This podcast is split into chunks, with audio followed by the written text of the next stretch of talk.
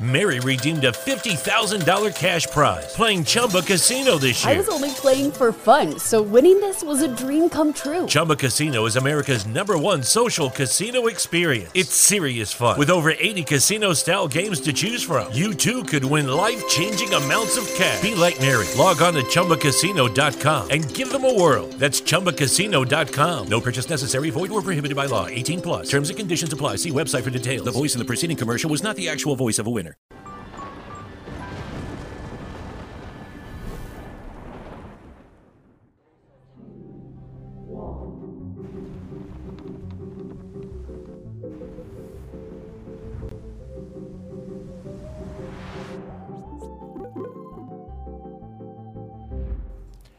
Salve, salve, amigos da ciência em todo mundo! Muito boa noite, muito bem-vindos. Mais uma semana começando aqui no Ciência Sem Fim, ao vivo, ao vivo. Vocês sabem o que, que quer dizer, né? É, tem gente que ainda não sabe o que é o ao vivo, ao vivo, mas com o tempo o pessoal vai aprendendo. Tô aqui hoje com o casal Felipe Mid. É isso? Exatamente. Pode chamar assim? Pode, ele é o Felipe, eu sou a Mid. Aí, ó. Pronto. Vai ser um papo muito maneiro, galera. Vocês vão saber o que, que eles fazem, toda a ciência que está por, por trás disso, toda a história, porque tem uma parte histórica também muito legal, né? E toda a parte também de negócio. Então, fique aqui que você vai aprender muita coisa hoje. Mais uma vez aqui com a gente. Temos emblema, né, Mulambo? É Mulambo. É que tem. é- cara, eu não vou te chamar de Mules, não. É Mulambo mesmo, cara. Joga na tela o, o emblema deles aqui. E o. Olha aí, ó.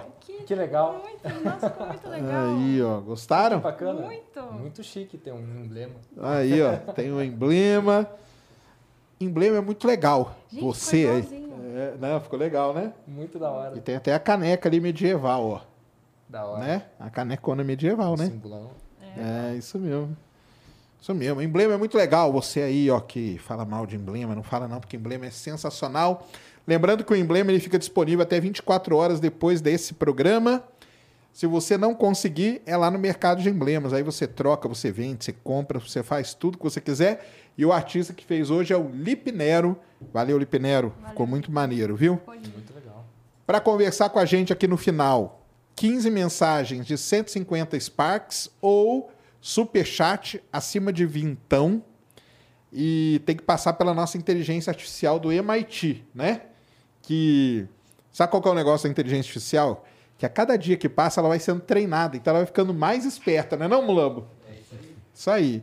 Então não mande um salve para Hortolândia, por exemplo, que é a terra deles, ó.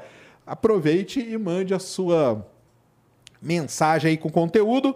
Lembrando também, né, Mulambo, que temos aí todo o programa de membros do Ciência Sem Fim. Então você entra lá no é N99 nv99.com.br barra ciência sem fim. Aí lá tem tudo, cara, tá? Você pode assistir, você pode comentar e lá tem o programinha de membros. Você pode ser um globaloide, você pode ser um pica das galáxias, concorre aí ao nosso telescópio, tem até o universo paralelo, né? Então, universo paralelo, você pode vir aqui conhecer a gente. Não sei se é uma boa, não, mas pode vir, né, Mulambo? Vai ser muito bem tratado aqui nos estúdios do, do Ciência Sem Fim. Beleza? Então vai lá, tem tudo lá explicadinho. O telescópio que a gente sorteia aqui, ó, sempre falando da Celestron Brasil. Esse telescópio aqui pode ser seu. Semana passada a gente até ia, pensou em mostrar a Lua, né? Que ela estava até legal, né? Mas estava nublado, né? O problema aqui de São Paulo é esse. Mas agora vai melhorar. Chegou o outono. Outono é a melhor época para observar o céu, então vai ter muita coisa. Beleza? Dados os recados, obrigado, pessoal. Boa, no... Boa noite primeiro, né? Boa noite, Sérgio. Boa Obrigado aí pel- pela presença de vocês. Valeu demais por ter aceitado o convite. A gente que agradece. noite. É uma honra estar aqui. Ah, Honra maneiro. A gente acompanha muito você, a Ned, o Mules. É muito legal poder estar aqui. Não, show de bola. Todo mundo que vem aqui, você já conhece o programa, né? Então, todo mundo que vem aqui, eu peço para começar contando um pouco da, da história. E. Porque o pessoal já sabe, né? Que vocês fazem um negócio chamado hidromel. Mas nós vamos chegar nesse ponto ainda da história. Mas como que, que começou? Como que você começou, você também? Como que vocês começaram? E porque no, o hidromel eu sei que tem uma parte científica por trás dele, né? Porque tem todo um desenvolvimento ali do, da fórmula, né? Exatamente. Para chegar nisso, né? Que aí depois vai contar pra gente. Mas como começou? Você começou como engenheiro químico, químico, alguma coisa desse tipo? Certo. Não. Essa é- faz parte das loucuras da vida, né? É isso é que é legal. Isso é, que é legal. Com certeza, principalmente essa etapa que a gente está vivendo agora, é a maior loucura da vida. Algo que não, não dava para imaginar ou foi realmente as oportunidades que, que apareceram.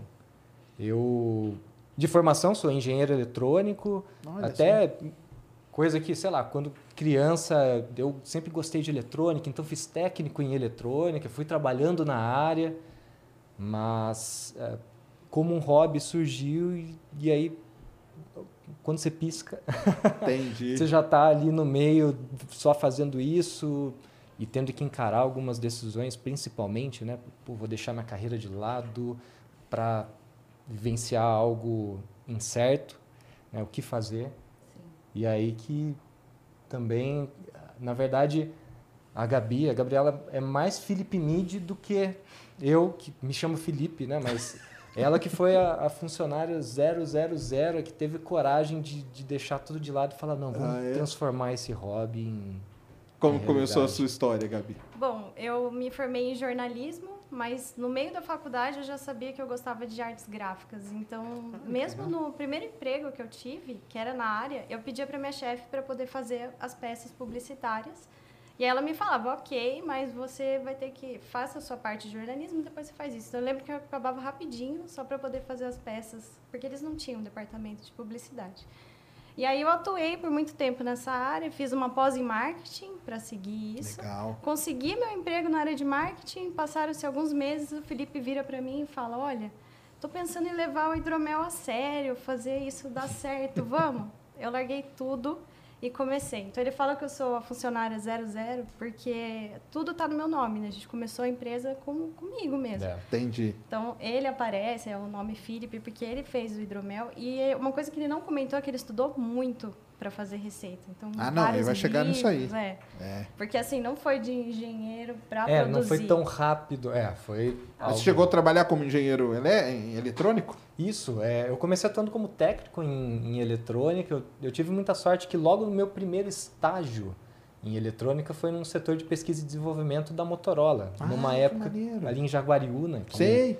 Eles tinham um setor de R&D bem, Uhum. bem legal mesmo. Com Aquela região é muito desenvolvida nisso, né, cara? Pra caramba, pra caramba. É, e, e aí, tipo, antes disso, o primeiro emprego foi carregando bagagem num hotel. Aí já veio a primeira, a primeira, a primeira decisão difícil da vida, né? Porque eu tinha um emprego estável, comecei com 16 anos, acho que até os 18, nesse hotel, carregando bagagem, mas tinha minha carteira assinada, tudo. E na época existia um boato, não dava para saber se é verdade ou não, mas um boato que quem ia para essa empresa trabalhar só ficava três meses ali e depois não se sabia se ia efetivar ou não. Entendi. Então eu lembro do meu chefe falando, você tem certeza que você quer ir trabalhar lá? Pô, aqui, você- aqui no hotel, você, sei lá, você pode chegar a um cargo de recepcionista. Mas como eu já fazia... Aqui você podia subir É, e tinha outra que era, que era no caso, a Motorola. exatamente, a Motorola de... Pô, mas a Motorola é uma baita de uma empresa, né, cara? então, é, mas é, de, um, de é uma que os certa caras jogam forma- esses negócios no mercado, isso. Então, é, eu não sei se é, sei lá, alguma área específica ali que passou por algum. Porque também a gente sabe, a indústria é muito voltada a projeto. Às vezes os caras têm um projeto, traz um monte de gente, faz o projeto, executa o projeto e depois É, realmente mesmo. tem que ciclar, né? Não tem jeito. E, e aí foi, foi essa primeira decisão, tipo, será que eu vou, será que eu não vou? Não, vamos embora. E aí realmente eu não durei três meses, mas durei seis. Porque o quartel me pegou. Cara, que Eita. loucura. Ah, é? Eu, é, servir o exército? eu servi, cara. Eu não queria servir. Ah, é sempre assim, quando você não quer que te pegam. Não, eu vi tanta gente que queria ser dispensado. Que, que loucura, que loucura. E aí, quando eu consegui. E ainda ser- serviu ali em Campinas? Servi em Campinas. No quartel Rosa lá? O Rosa é a, a escola de cadetes, Ah, né? tá. Não foi no Rosa, Não, não. foi ainda Ah. mais. É, num, nível abaixo. Entendi. Porque na escola de cadetes ainda o pessoal estuda, faz prova, tá? Certo. passa para chegar lá. Eu fui pego ali pelo pescoço Rastejou mesmo. na lama. Hã? Rastejou na lama. É, não, isso aí é, uma, isso- é, uma, é um papo interessante para quem não sabe, né? E muita gente fala que Campinas tem um viado, né? Tem essa história, não tem? E quando chegava o pessoal lá, eu ia buscar e passava na frente do quartel. Aqui o quartel falava, ah, mas até o quartel aqui é rosa. Então eu falei, "Isso, tá vendo? É isso aí. Só que é só quem vem aqui que sabe. mas não foi lá na escola de cadetes, então, não, né? É, não, não, não foi. Foi no. Mas eh, velório. podia seguir a, a- essa área aí? Você podia seguir nela? Então, quando você é pego é, pelo serviço obrigatório, você só pode ficar sete anos, você, você, é, fica temporário lá dentro, sabe? Você não pode seguir. Mas assim, é uma porta de entrada para quem gostar, Sim, aí, pô, fazer fazer, as provas, provas. Exatamente. Aí eu segui sargento ou mesmo um oficial. Entendi. Mas, cara, para mim foi uma experiência assim desastrosa, foi foi terrível, porque é uma sensação. O que que acontece, né? Você passou por isso, você chegou a servir Sim. também ou não? Não, eu não. Mas você, se alistou, você, recebe um, um papelzinho lá que tem 12 carimbos, né? Então, até o pessoal falava, pô, completou o décimo segundo, você ganha de presente aí uma estadia de 12 meses no glorioso EB. É, E, putz, cara, não, eh, eu estava trabalhando, estudando, ainda fazendo técnico, e quando eu ia nas entrevistas lá, muito convencido que eu não ia, não ia servir, não, pô, trabalhando, estudando, e, e até mesmo a pessoa que me entrevistava ali falava: não, vou te deixar para depois. É, você vai ser dispensado, mas ele mesmo não dispensava. né? Até que chegou um momento lá que o tenente falou: "Ó, essa turminha aqui, todo mundo que está aqui vai servir. Cara, que loucura. Aí eu tive que ir na Motorola, rasgar o meu contrato, porque estágio é contrato. entendi.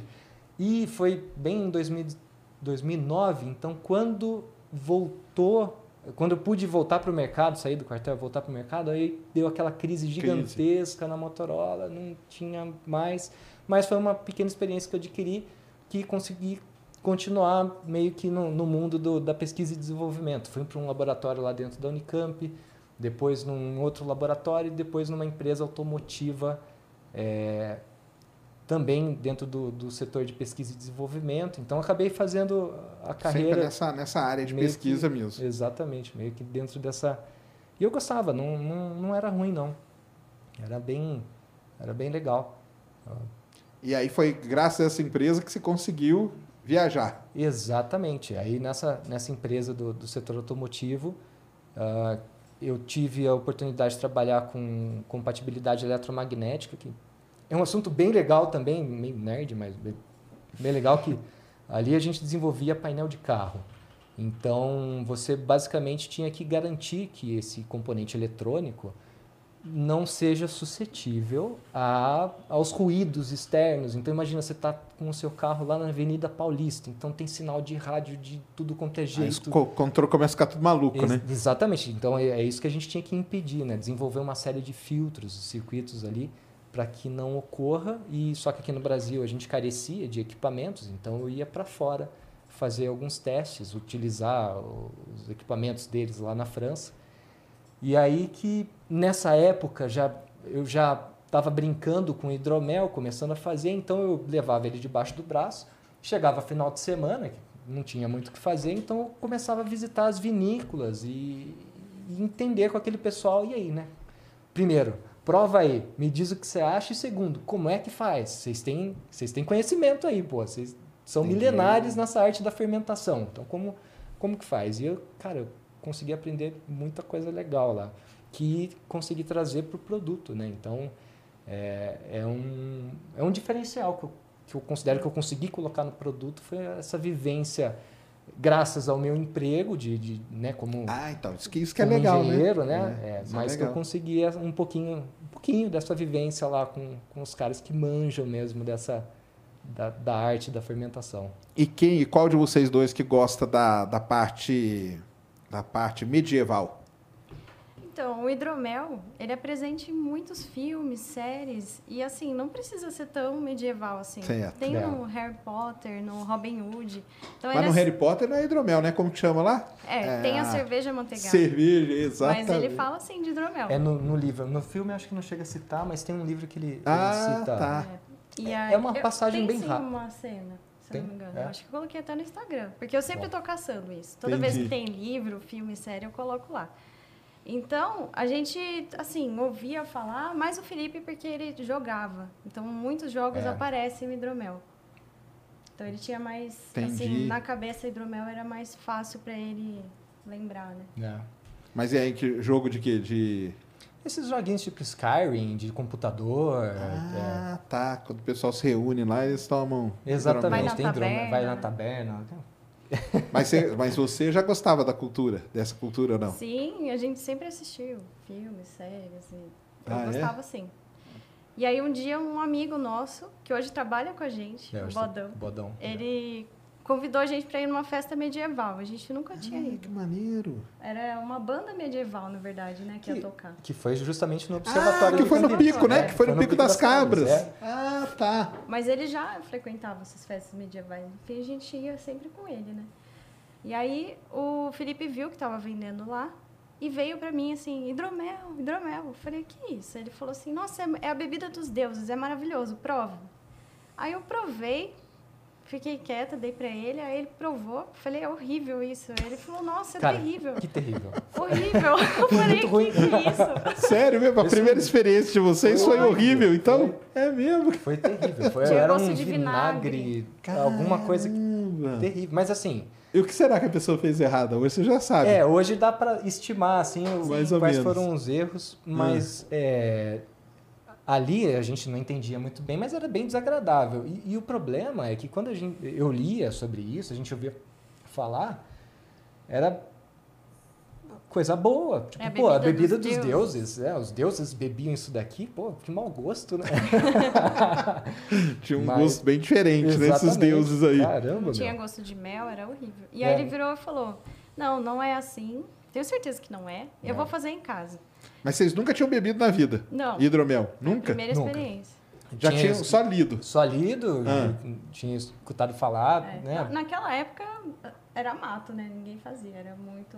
Era muito difícil, é. poucas empresas assim que, que tinham um registro mesmo para poder fazer ah, o hidromel e comercializar o hidromel, né? Normalmente encontrava nesses, nessas festinhas de algum produtor Entendi. que fazia em Que casa. o cara chegava lá meio pra testar com a, com a galera ali que tava na festa. Exatamente, Já exatamente. que tá todo mundo ali meio bêbado, né? Aí jogar hidromel. É, exatamente.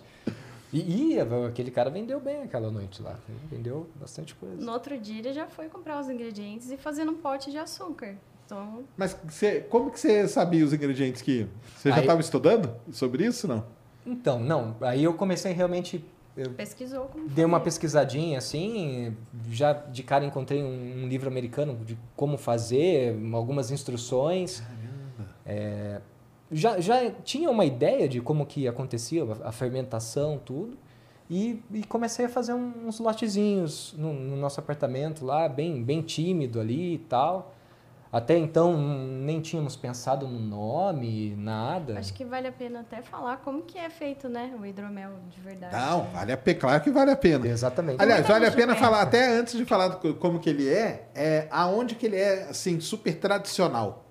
Em que lugar que ele é super tradicional, assim? Olha, na Europa, como um todo, é, existe uma cultura um pouco maior do que aqui pro, pro nosso lado. Mas a, a realidade é que não, o hidromel como um todo não é uma bebida muito Entendi. muito eh, Difundido. difundida, é, exatamente, porque chegou uma parte na história onde era praticamente inviável você colher mel. É, Começou, porque começou a urbanização. Começou como? Co- Como começou, assim? A história dele começou lá na Europa antigamente, muito antigamente. Na verdade, o, o marco zero que se tem registro dizem que foi na China, há cerca de 9 Ah, mil tudo é na anos China, atrás. né, cara? É, Caramba, chinês tudo é é, na China. complicado. Chinês é fogo, cara. É, encontraram uma ânfora com vestígios de mel e ervas, acho que é o que eles tinham ali na época. Entendi. Então, como e era um fermentado alcoólico, então como tinha mel, eles falam que aquilo pode ser um, um hidromel. Mas a, a realidade é que o hidromel é uma bebida fermentada, né? então a- a- as leveduras têm que consumir a glicose que existe ali no mel para poder é, Certo. né, transformar essa glicose em álcool. E, e, e isso faz com que ele seja uma bebida muito fácil de, de ser feita no sentido de criar o álcool, de gerar o álcool. Então, existem teorias que desde a época das cavernas que o homem poderia ter acesso a esse tipo de, de bebida, porque imagina só, as colmeias ficavam dentro de árvores, então às vezes a árvore tomba, cai uma chuva, já é o suficiente para aquilo Já tava fermentar. fermentando. Exatamente.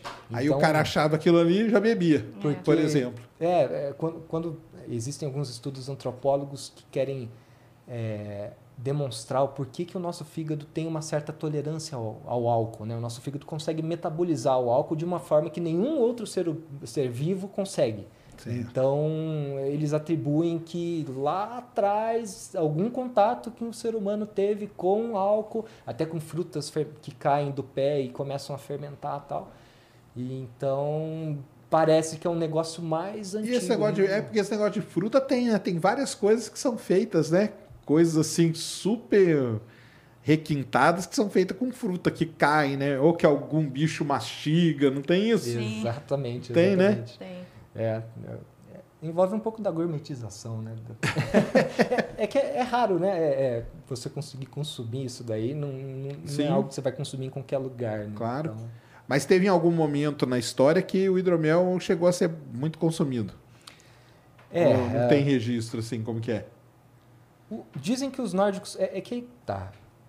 É algo muito nebuloso. Porque é atribuído muito aos vikings que eles bebiam, Certo. cultuavam os deuses, tal, tal, tal. Mas os, os nórdicos mesmo não tinham a escrita.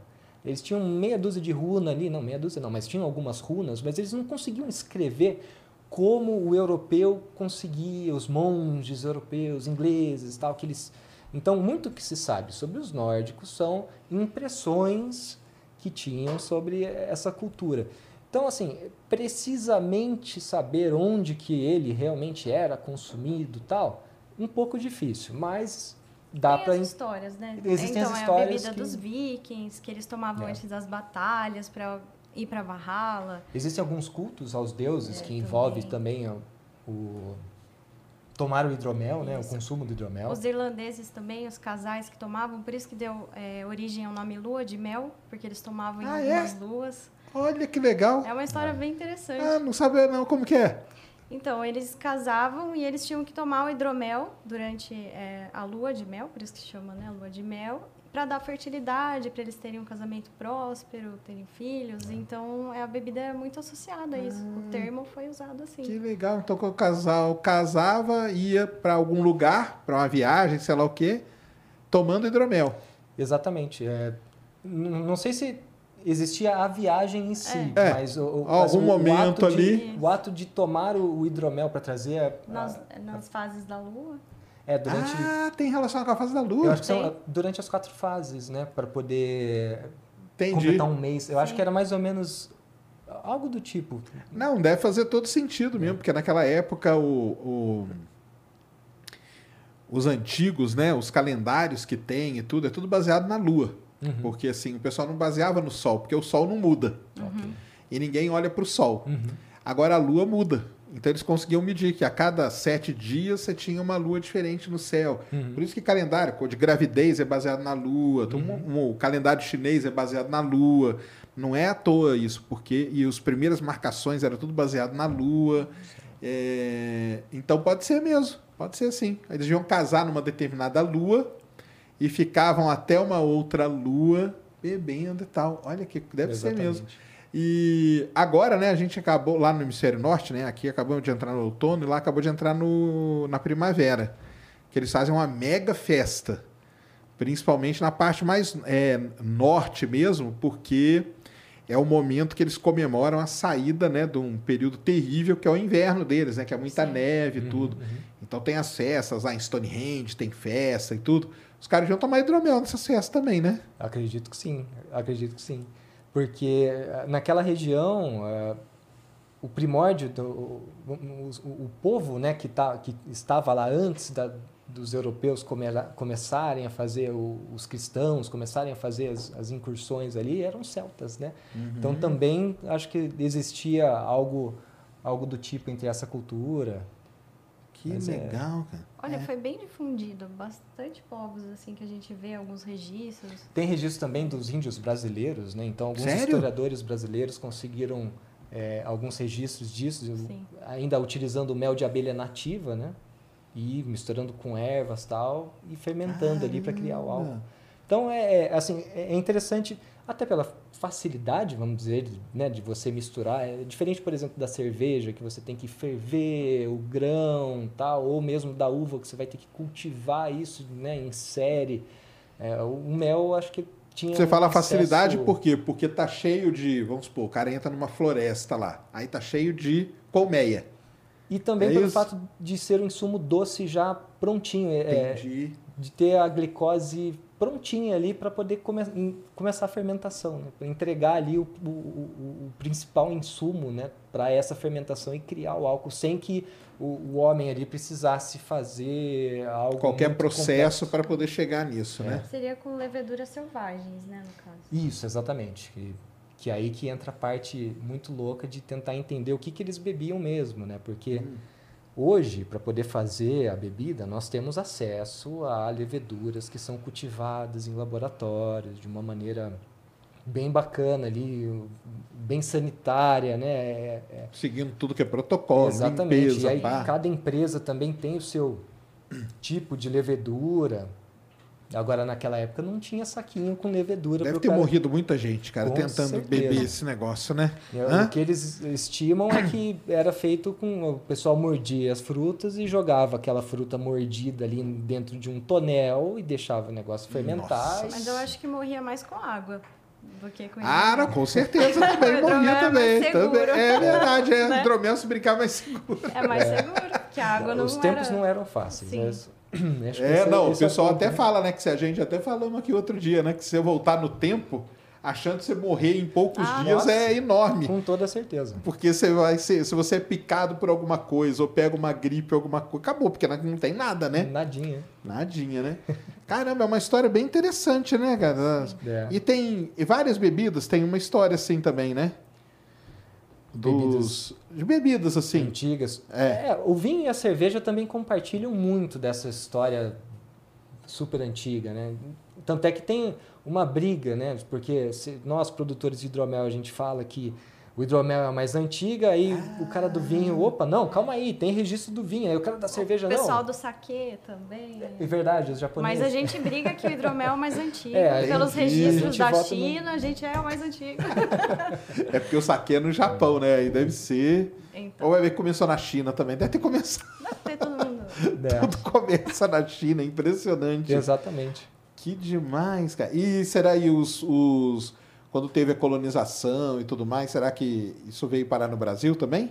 Pelos portugueses? Tem esse registro, alguma coisa? Olha, eu não cheguei a achar nada do tipo, mas existem receitas familiares, aí sim, já datadas do, de 1900 para frente, de, de famílias mesmo, que vai passando de geração em geração, Mas é famílias o quê? Alemãs, italianas ou. europeias, no geral. Entendi. é. É, Até tem um, um professor que me ajudou muito, o professor Greg, que ele conta que é meio que de família mesmo. Ele fazia, ele se lembra dele fazendo hidromel com o pai dele, é, acredito eu que seja na década de 70, de 80 mais ou menos. É, ele conta isso no, no livro dele. Inclusive, é um livro que está até disponível, né? A gente colocou o link no nosso site. Ele é um pesquisador da USP. Um livro riquíssimo em como fazer hidromel, um pouco da história. Ah, é? Vale muito a É pena uma conferir. bíblia Ah, que legal. da Entra aí fermentação. depois, Mulambo, né? no site deles pra gente mostrar. É, a gente faz a referência, tipo, a compra acaba acontecendo no, no site dele mesmo. Isso, é, é que, um como a gente, online. Eu, eu me utilizei muito dessa literatura, é, por até assim, eu tive contato com vários, várias literaturas internacionais que nem de perto tinham a carga de informação do, do livro do professor Greg. Cara, é, é assim, é, Bem detalhado. é, é bem detalhado, dá para perceber que foram anos de estudo ali para ele poder formular, ele traz desde a história, ele cita justamente os pesquisadores que é, trouxeram essa, essas teorias de ter hidromel no Brasil. Então, Entendi. e é legal, como é feito por um professor, então parece um TCCzinho. Cada frase tem a sua, a sua referência justamente para você que quisesse aprofundar em, em Na assuntos história. na história, ou mesmo. é, porque ele aborda desde a parte histórica até a, a parte química mesmo, de, de tipo de aditivo que você pode utilizar ou não pode utilizar, de que forma, quantidade. Então é. Que legal. Eu acabei me utilizando muito. Sim. Quem quiser fazer hidromel, ó, já tem uma dica aí. Já um tem por onde livro. começar. Exatamente. Que demais. E o. Ele é, ele é considerado uma bebida assim, quente ou não? Ele parte pro vinho. Normalmente bebida quente são as bebidas destiladas, né? Mais de teor alcoólico É. mais elevado. Ah, a gente até é, diz que ele é um vinho de mel. Entendi. Para facilitar esse, esse Entendimento, entendimento. né? É. Fala hidromel, a pessoa já não. Não, mas hidromel, às vezes Hidromel, nunca ouviu falar. cerveja, licor. Então a gente fala, é um vinho, mas ao invés de utilizar uva, a gente usa mel de abelha. Então, como uma referência, como se fosse um vinho branco. Isso, com sabor de mel. Ele não é tão intenso que nem um vinho. é, o, o vinho tinto, Entendi. mas é, ele vai lembrar mais um vinho branco, né, um pouco mais, mais tranquilo de tomar, um pouco mais suave, só que com o sabor do mel. Que legal. Aí vocês foram lá na festa, lá no Pico das Cabras. O cara deu o negócio pra vocês beberem, falando que era bom. Mas nisso você já tinha ido pra Europa antes. Ainda não. Ah, tá. Aí que foi o. Ah, Foi, foi mais ou menos tudo junto. Acho que questão de alguns meses, assim, eu provei, comecei a fazer em casa e aí já tive a oportunidade de ir pra fora e já levei minha garrafinha debaixo do braço porque eu sabia que, pô, vou aprender É, umas coisas nesse, legais lá. nesse estágio, muitos amigos provaram né, o que ele fez. É. e já provaram deu que você certo. fez em casa. Exatamente. E já gostaram. Já. Mais ou menos. É, já. assim, ele não tinha uma aparência muito boa. É, porque hoje você pega o hidromel, ele tá clarificado, filtradinho, bonito. Então era uma coisa mais turva. Então o pessoal, opa, calma aí, é, é- é potável mesmo? Eles provavam na amizade, né? É. Entendi. Mas era bom sim. já E aí você levou pro cara lá que te. Pro cara que te apresentou? Não, não cheguei a. Eu tinha que ter levado. Agora prova esse aqui, ó, pra ver se. Ah, é. Tô brincando. Achei melhor. o pessoal acaba levando como afronta bastante coisa. Não, né? mas assim, cara, é, é curioso o seguinte: você tomou um negócio que era ruim pra caramba. E da onde que veio da sua cabeça, ou de vocês, a ideia assim, não, esse negócio pode ser bom. É ruim, mas ele pode ser bom. É porque talvez o cara que não soube fazer. É. Porque assim, você não conhecia ainda. Não, realmente é, foi da- das descrições. E assim, eu, eu gostava de cozinhar, gostava de estar na cozinha. E- Entendi. E, quando eu, eu vi. Tinha, na época tinha um movimento cervejeiro da galera começar a fazer em casa a Certo. própria cerveja e tudo mais. É, a gente tava até falando antes, né? Isso foi um Exatamente. movimento que teve forte, né, cara? Exatamente. Muito Estamos forte. falando lá de 2014, 2015. Eu acho que tava um, um pico grande nesse Muita sentido gente, de. a famosa cerveja artesanal, né? Exatamente, fazendo em casa. Tem feiras por aí que fazem, Tem né? E feiras. tudo. Só que aí a cerveja em casa, ela, ela é complicada, né? Olha, não- eu mesmo nunca me aventurei, porque realmente a a abraçagem ali da cerveja é demorada, é complexa. Já acompanhei alguns amigos fazendo ali e envolve muitas variáveis, né? E o risco depois de não sair algo tão bom. Eu acho que isso aí ficou famoso com o Breaking Bad. Porque o cara que faz cerveja lá, o policial, lembra? Que ele faz, ele faz cerveja no, no- na garagem da casa dele. Até tem um episódio que elas começam a estourar. é, isso erra. mesmo, É. isso mesmo. E aí, eu acho que é por conta daquilo ali, o pessoal falou: caramba, isso aí deve dar pra fazer na, tipo, cerveja na garagem e Aham. tal. E aí, né, é, deu esse pico mesmo, esse boom, né? Que eu lembro que tinha muita coisa, cara. É. Muita coisa mesmo. Caramba. Mas o. Ah, então você já cozinhava e tal. Mas o negócio é o seguinte, cara. Pô, se eu tomo um negócio ruim, eu não faço a menor ideia que aquele negócio pode ser bom, por exemplo, entendeu? Aham. Como que veio esse estalo assim? Você, deu uma pesquisada? Você foi. É porque eu acho que era tão era tão ruim que eu falei, não- eu fiquei meio que inconformado, porque o mel é bom. Eu, Entendi. eu gostava muito de mel. O mel é bom. Aí você fala, cara, como você consegue pegar o mel E deixar ele desse jeito. deixar ele desse... E, lógico que também, quando eu comecei a pesquisar, eu, eu vi o processo, falei, opa, a cerveja eu achei muito difícil. Realmente a cerveja eu vi as variáveis que tinham, tem que controlar temperatura de fermentação, colocar... Não que o hidromel não tenha, mas... Equipamentos iniciais, talvez. É, alguns equipamentos, exatamente. Ah, o V0 da cerveja, ele é muito mais, É mais exige caro. muito mais investimento. Exatamente. O, o V0 do hidromel ali, eu, eu fiz com uma panelinha que eu tinha em casa. Só comprei o mel no Entendi. mercado e a levedura pelo Mercado Livre. Entendi. Então, rapidamente eu consegui ter ali. Tem gente que começa com fermento de pão. É. Mas ele já começou no fermento. Eu não quis usar o legal. fermento de pão que. É. é- Funciona? vai fermentar. Vai fermentar, né? É, o a- resultado o no resulta- final vai, Exato. vai acontecer. Mas o Aí- gosto. o gosto aí vai É. influenciar, né? Entendi. Tá, então aí você pegou lá, bebeu um negócio ruim, foi pra casa e aí calhou da, da empresa te mandar pra Europa, foi isso? Isso mesmo. E aí Caramba, que, tá vendo, né? A sorte, né, cara? Foi uma loucura. Foi uma loucura. É E- isso que eu falo pro pessoal, porque às vezes vezes- você faz um caminho meio tortuoso, mas que acaba dando certo, né? Exatamente. Porque se você não tivesse ido parar nessa empresa e tido a chance de ir para a Europa, Quando que ia... talvez você não ia ter aprendido o que você aprendeu lá ou a troca que você fez, né? Com certeza. E aí com as certeza. coisas poderiam ter demorado, poderia sair, lógico, mas poderia ter demorado muito mais, né? Com Para certeza. acontecer. Uhum. Porque você foi para lá, foi tipo o quê? Um, você fez um workshop de, de bebidas. Foi praticamente isso. Bom, lá tem um- um- uma vinícola a cada esquina, se bobear, sabe? Você foi para onde? Eu fui para uma cidade que se chama Châtellerault. Fica... Na França. É, foi na França. ah, fica umas quatro horas de Paris. É o interiorzão da França mesmo. Até que, poxa, como viagem compensa pra caramba, porque é um lugar muito legal. É melhor do que Paris mesmo, que é muito comercial, muita É, o gente. interior da França é lindo, né? Cara, e, e, assim, tranquilo, né? É- é- você não escuta, você só, escuta o mosquitinho passando, assim, é, e as paisagens, ah, eles cuidam muito, né, das ruas, é tudo muito bonito, é legal. Os franceses são chatos, mas a França é bonita. Nossa Senhora, é- até uma das vezes que eu fui, eu tive a oportunidade de, de ir com a Gabi, que eu ia passar uma temporada um pouco a mais, e meu chefe falou, pô, no hotel lá, eh, o preço é o mesmo, se tem acompanhante ou não, então, né, aproveita a oportunidade. Mas eu tenho que contar uma coisa. O hidromel era um hobby do Felipe. Então, Ah. assim, final de semana esquece o Felipe fazendo hidromel, hidromel, e bebendo hidromel, hidromel, hidromel. Quando a gente fez o primeiro rótulo lá e tinha a garrafinha, e ele levou a primeira vez na França, ele fez esse tour e eu não estava junto.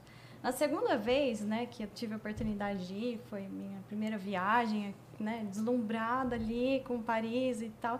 E ele tirando foto com a garrafa. Não, ele não aproveitou o passeio, ele ficou tirando foto da garrafa e falando, Visitando não, porque eu vou lugar. postar no- nas redes sociais, a gente vai fazer um Entendi. Instagram tal, não sei o quê. Ele já estava trabalhando. Ele já tava lá Ah. com a visão lá na frente, Já. né? Entendi. É, eu, eu vi uma oportunidade de negócio, né, e aí que talvez entre um pouco a parte do empreendedorismo, de Ah, sim. identificar que, opa, com certeza. não tem mercado.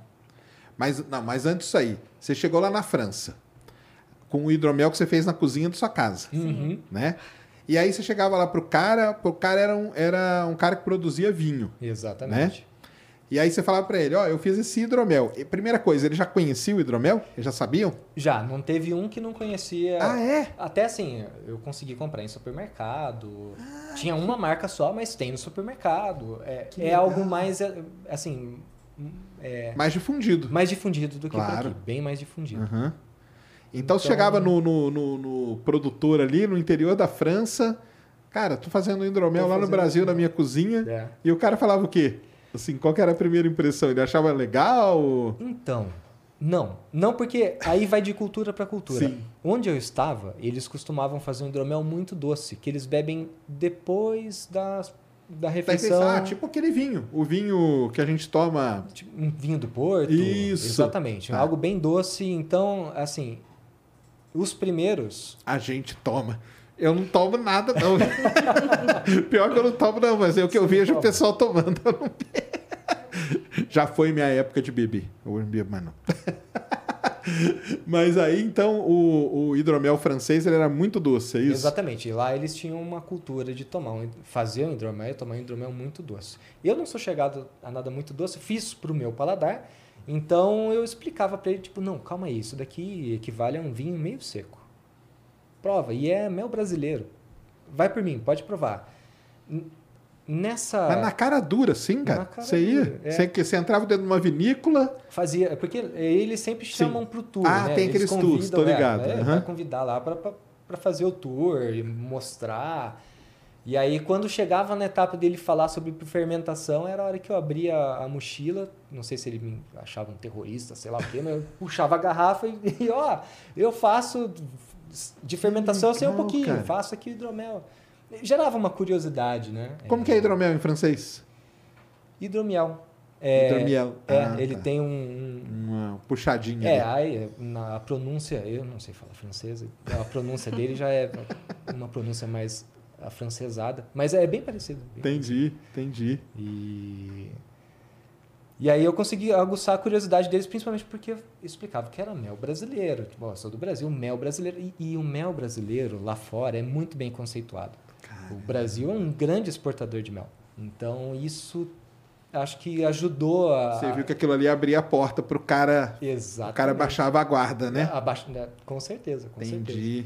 Que maneiro. Era, era só explicar, tipo, ó, não é tão doce, fica tranquilo, não vai ser doce e e, os- e era legal que assim, os feedbacks eram bons, não, não eram ruins, mas sempre com, ó, se você fizer de tal, tal forma, se você fizer assim, assim, assado, misturar isso e aquilo, Aí você ia anotando. nossa, como é, é, aproveitava tudo. Vamos fazer, Tudo. fazer mais isso aqui, fazer. E, e dos, do, ele, eles mostravam a produção de vinho deles. Uhum. Como que eles faziam e tudo. E você aproveitava alguma coisa? Olha, pra caramba. ali, a Europa como um todo, né, teve que passar por uma moder- modernização, porque imagina só, ah, por centenas de anos eles tinham um método de fabricação que era util... não existia aço inox, não existia nada disso. Então tinha que fermentar em barricas de madeira. Só que- Pisar em cima. Exatamente, não tinha nada sofisticado. Muito menos levedura né, de, de laboratórios para você comprar e cada levedura vai trazer um- uma característica. Isso daí não existia nada disso. Eles tinham um jeito deles lá de fazer, mas que já era assim. Era o meu jeito de fazer. Eu faço assim há 500 anos. Pô, teve uma vinícola que eu visitei lá, tinha 500 anos. Então eu faço desse jeito cara, há que 500 maneiro. anos.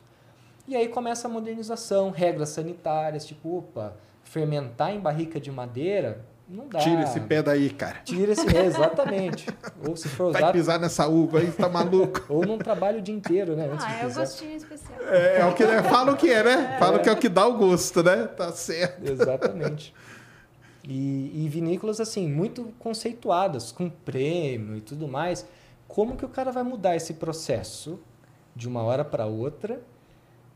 E quais serão os impactos disso? Então, eles tiveram que passar por toda uma revolução ali de métodos para manter aquele sabor até manter a tradição, pra, mas. no né? máximo aprimorar. Tipo assim, se conseguir aprimorar, mas nunca menos. Não posso. Porque, pô, é, os caras detinham um conhecimento, eles sabiam como fazer.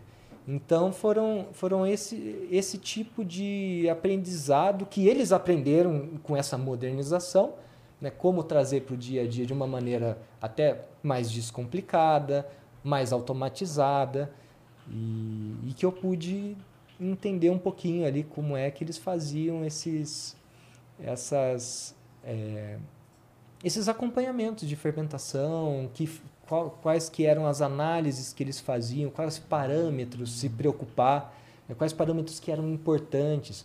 É lógico que vem a modernização, então também vem a, essa facilidade de você conseguir faz, eh, caracterizar ah, ah, e, ah, toda aquela bebida de maneira físico-química ali, Com com certeza. todos os componentes, para você traçar, falar, opa, ok, ele está dessa forma e eu preciso que ele esteja um pouquinho mais para cá. Então, como é que eu ajusto isso dentro daquilo que a legislação me permite? Então, é mais ou menos isso, né? É, o que eu pude trazer para para minha receita de hidromel é justamente isso, é é um blend de insumos que eu utilizo, de mel, de levedura, para poder trazer uma complexidade a mais e trazer componentes que eu não teria se eu utilizasse, por exemplo, um mel de, de é, um mel monofloral que a gente chama, né? Tipo, ah, só o mel de laranjeira. Ah, daqui Vai a pouco ter- nós vamos chegar nisso aí. Daqui a pouco nós vamos chegar na, na, na receita, né? Vai, vai, vai ensinar a fazer, né? Vai. Pra galera Vamos. fazer em casa hoje. Fazer. Hoje à noite já vai fazer. Mas uma, co- uma curiosidade, assim, cara. O, esse pessoal tem, tem químicos na mexendo nisso? Ou é tudo uma, uma coisa que vai passando, tipo de família, de pai para filho, de geração para geração? Ou chega em algum momento que envolve algum engenheiro químico ou algum químico nesse processo? Ou nesse processo de modernização, eles pediram para que envolvesse e tal? Porque eu acho que lá no começo não tinha, né? Olha, não, sim, é, realmente no começo não tinha. A galera manja de química, mas não, não, tem, não tem nenhum engenheiro químico, nenhum químico de formação. Bem, pode até ter, né? Mas Tem uma curiosidade muito interessante que Louis Pasteur, eu- trazendo agora o sotaque francês, ele foi um cara que foi contratado pelas indústrias de cerveja e vinho para justamente começar a estudar as doenças do vinho, as doenças da cerveja. Tipo, por que, que eu faço tudo certinho, mas chega no final, olha esse cheiro ruim? Né? Por quê? Porque Entendi. a, a análise que se tinha antigamente era estritamente sensorial. Cheirar para ver se tá bom. Então, a galera ia aguçando o seu paladar, né? é, é, tendo mais acurácia ali no seu, mais precisão, né? Para poder notar defeitos. Que ainda hoje é muito utilizado, lógico, né? Você tem que sempre estar ali eh, fazendo essa, essa análise sensorial. E, mas eles não detinham nenhum conhecimento. E ele foi um cara divisor de água para esse Na mundo do estudo. Exatamente, um cara que contribuiu muito. Então, tudo começa ali, acho que é 1800 e e pouquinho ali, que, que Não, porque eu pergunto isso por quê? Porque na cerveja tem o famoso mestre cervejeiro, né? Uhum. O cara vai lá para Alemanha, passa lá não sei quanto tempo, são pouquíssimos, né? Uhum. Que se formam e que conseguem o nível do mestre e tal, né? Uhum. Para poder vir. E, e acho que uma coisa que pegou essas cervejarias aí meio, meio artesanais foi isso, né? Porque, pô, cara, preciso de um mestre cervejeiro. Não vou encontrar. Ou o cara vai me cobrar muito para ser mestre cervejeiro. Exato. Porque aí eu já não posso fazer aqui essa mistureba aqui de coisa e vender isso como cerveja, né? Uhum, Tem que ter aquele aval. No caso do, do vinho, desses vinhos aí, da, tradicionais lá que você visitou, Uhum. tem, ou dentro da produção do vinho, tem alguma figura que é equivalente ao mestre cervejeiro ou não tem? Tem, tem sim. É...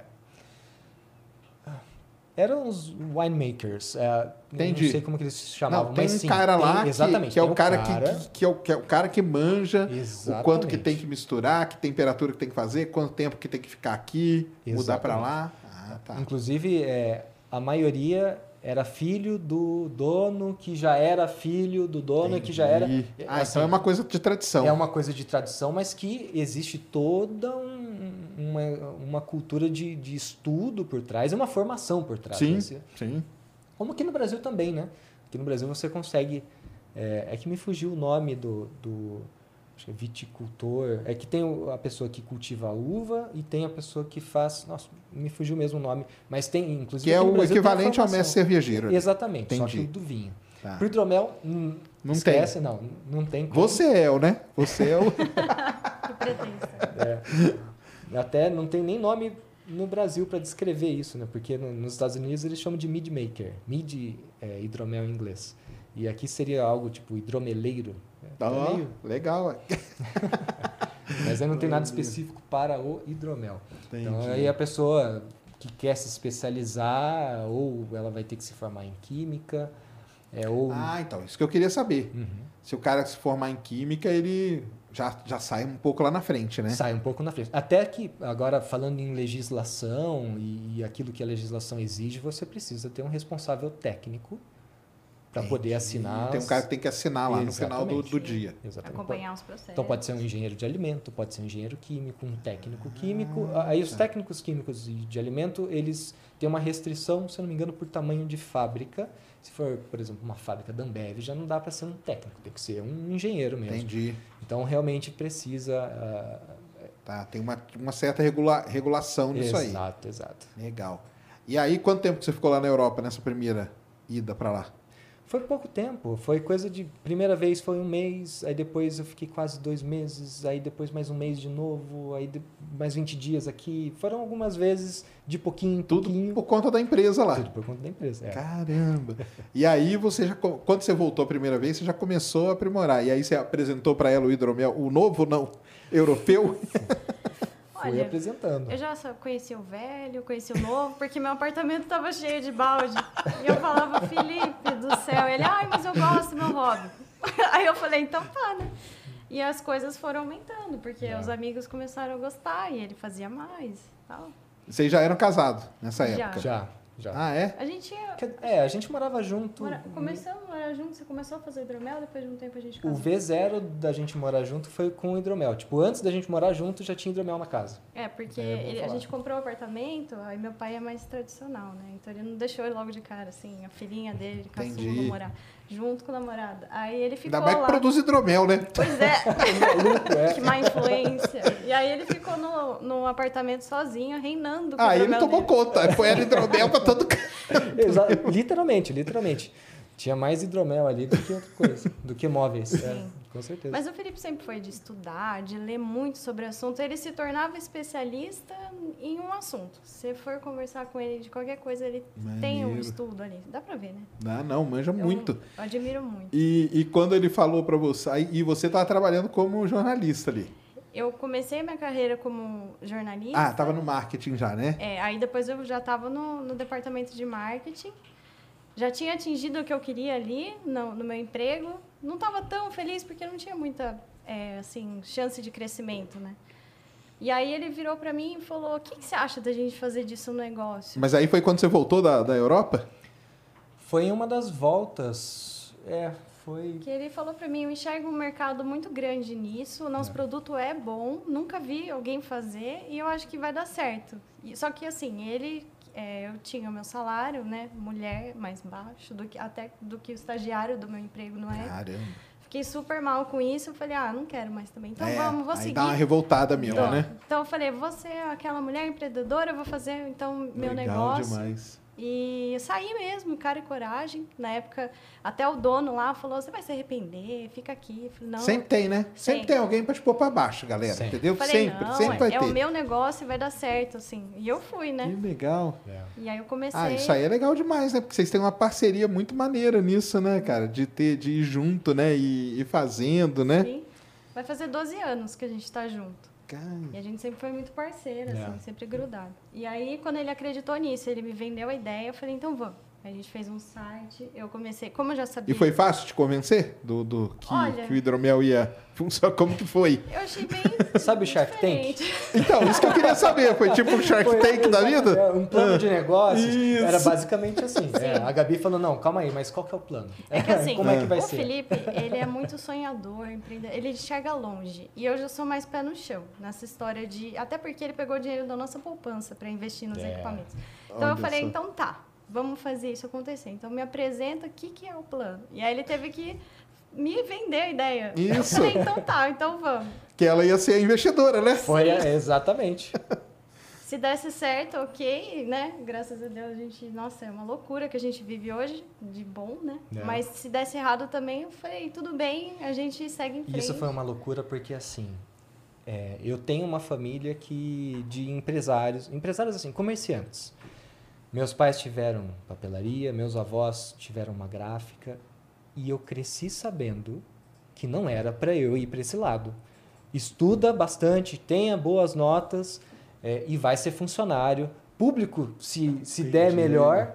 Eles queriam aquela, aquela carreira tradicional pra Exato. você. Porque assim, é muito difícil. Eles, eles eh, se ferraram muito no linguajar, sabe? É, é, muda a legislação, muda plano de Ah, é, moeda. muda plano. Muda, é, ainda mais no Brasil, né? Que mudou É, dinheiro eu várias vezes durante isso. o período culto, né? Cara, é, a infância e a adolescência foi assistindo esse tipo de coisa. Então, E meio que você tentou, né? Ir pra esse lado, né? Tipo, de seguir a carreira tradicional Exato. aí, né? mas Ah, vou trabalhar numa, tipo, uma grande empresa automobilística É. tal, né? Ou de que vende auto, né? de automóveis e não sei o quê. desenvolve e tal. E com essa experiência também de. de Se você tivesse fora. lá até hoje, você acha que você estaria em que nível? Então, e foi justamente esse o ponto Ah, da insatisfação. Isso aí é que é legal. A gente isso, aí- começou a conversar. isso é legal para o pessoal que está assistindo entender essas coisas, entendeu? Isso Porque é- às vezes você planeja muito sua vida, né, cara? Muita gente planeja muito a vida, né? Ah, que eu vou fazer tal coisa, tal. Aí você, vamos supor que fosse a empresa dos seus sonhos para trabalhar. Aí você entra lá, na hora que você entra, você vê, cara, não é nada daquilo, né? É, exatamente. Não é assim, para mim. é, É, eu tem vou- gente que vai chegar Sim, naquele exato. nível Sim. feliz. Exatamente. A gente já eu não consegui ficar É. feliz com isso. Principalmente a hora que mordeu aquela mosquinha que me falou, ó. com muita sorte, mas com muita sorte, você vai estar no lugar do seu chefe. E quando nada contra o chefe. Aí tá quando você né? olhar pro seu chefe, você fala, você fala, caramba. caramba. Porque, pô, é- era uma empresa italiana, cara. E com aquele. E, e tinha uma cultura, né? De tipo assim, nós aqui, os tupiniquins, não somos iguais aos italianos. Sim. E os chefes são italianos. E quando vinha aquela coisa de, de cima para baixo. Sei, sei, tô ligado. Cara, não era legal. Eu, eu não me sentia bem com isso. É, eu comecei a ficar insatisfeito. E o pior, você só não fica insatisfeito. Você olha para trás e fala: caramba, é, é para isso que eu, eu dediquei parte da vida. Né? E principalmente na época, sei lá, com 27, 28 anos, e, e eu comecei no técnico com 16. Então foi pô, uma trajetória ali de, de mais da met- né, metade da vida Sim. praticamente dedicada a um projeto, a, um, a uma coisa que você vai chegar lá na frente e, e se decepciona com isso, né? É, não. Tem, tem é um período de aceitação na cabeça. Eu, eu, pelo menos eu passei por esse período de opa, será o que está acontecendo? Eu preciso gostar disso. Eu tô aqui, tô tendo boas oportunidades, preciso gostar disso, mas não, não curtia muito não, não estava gostando mais. Gostei É, um tempo, mas não. E você pegar uma pessoa assim, né? Um, um- um- igual o pessoal brinca, um afegão médio, né?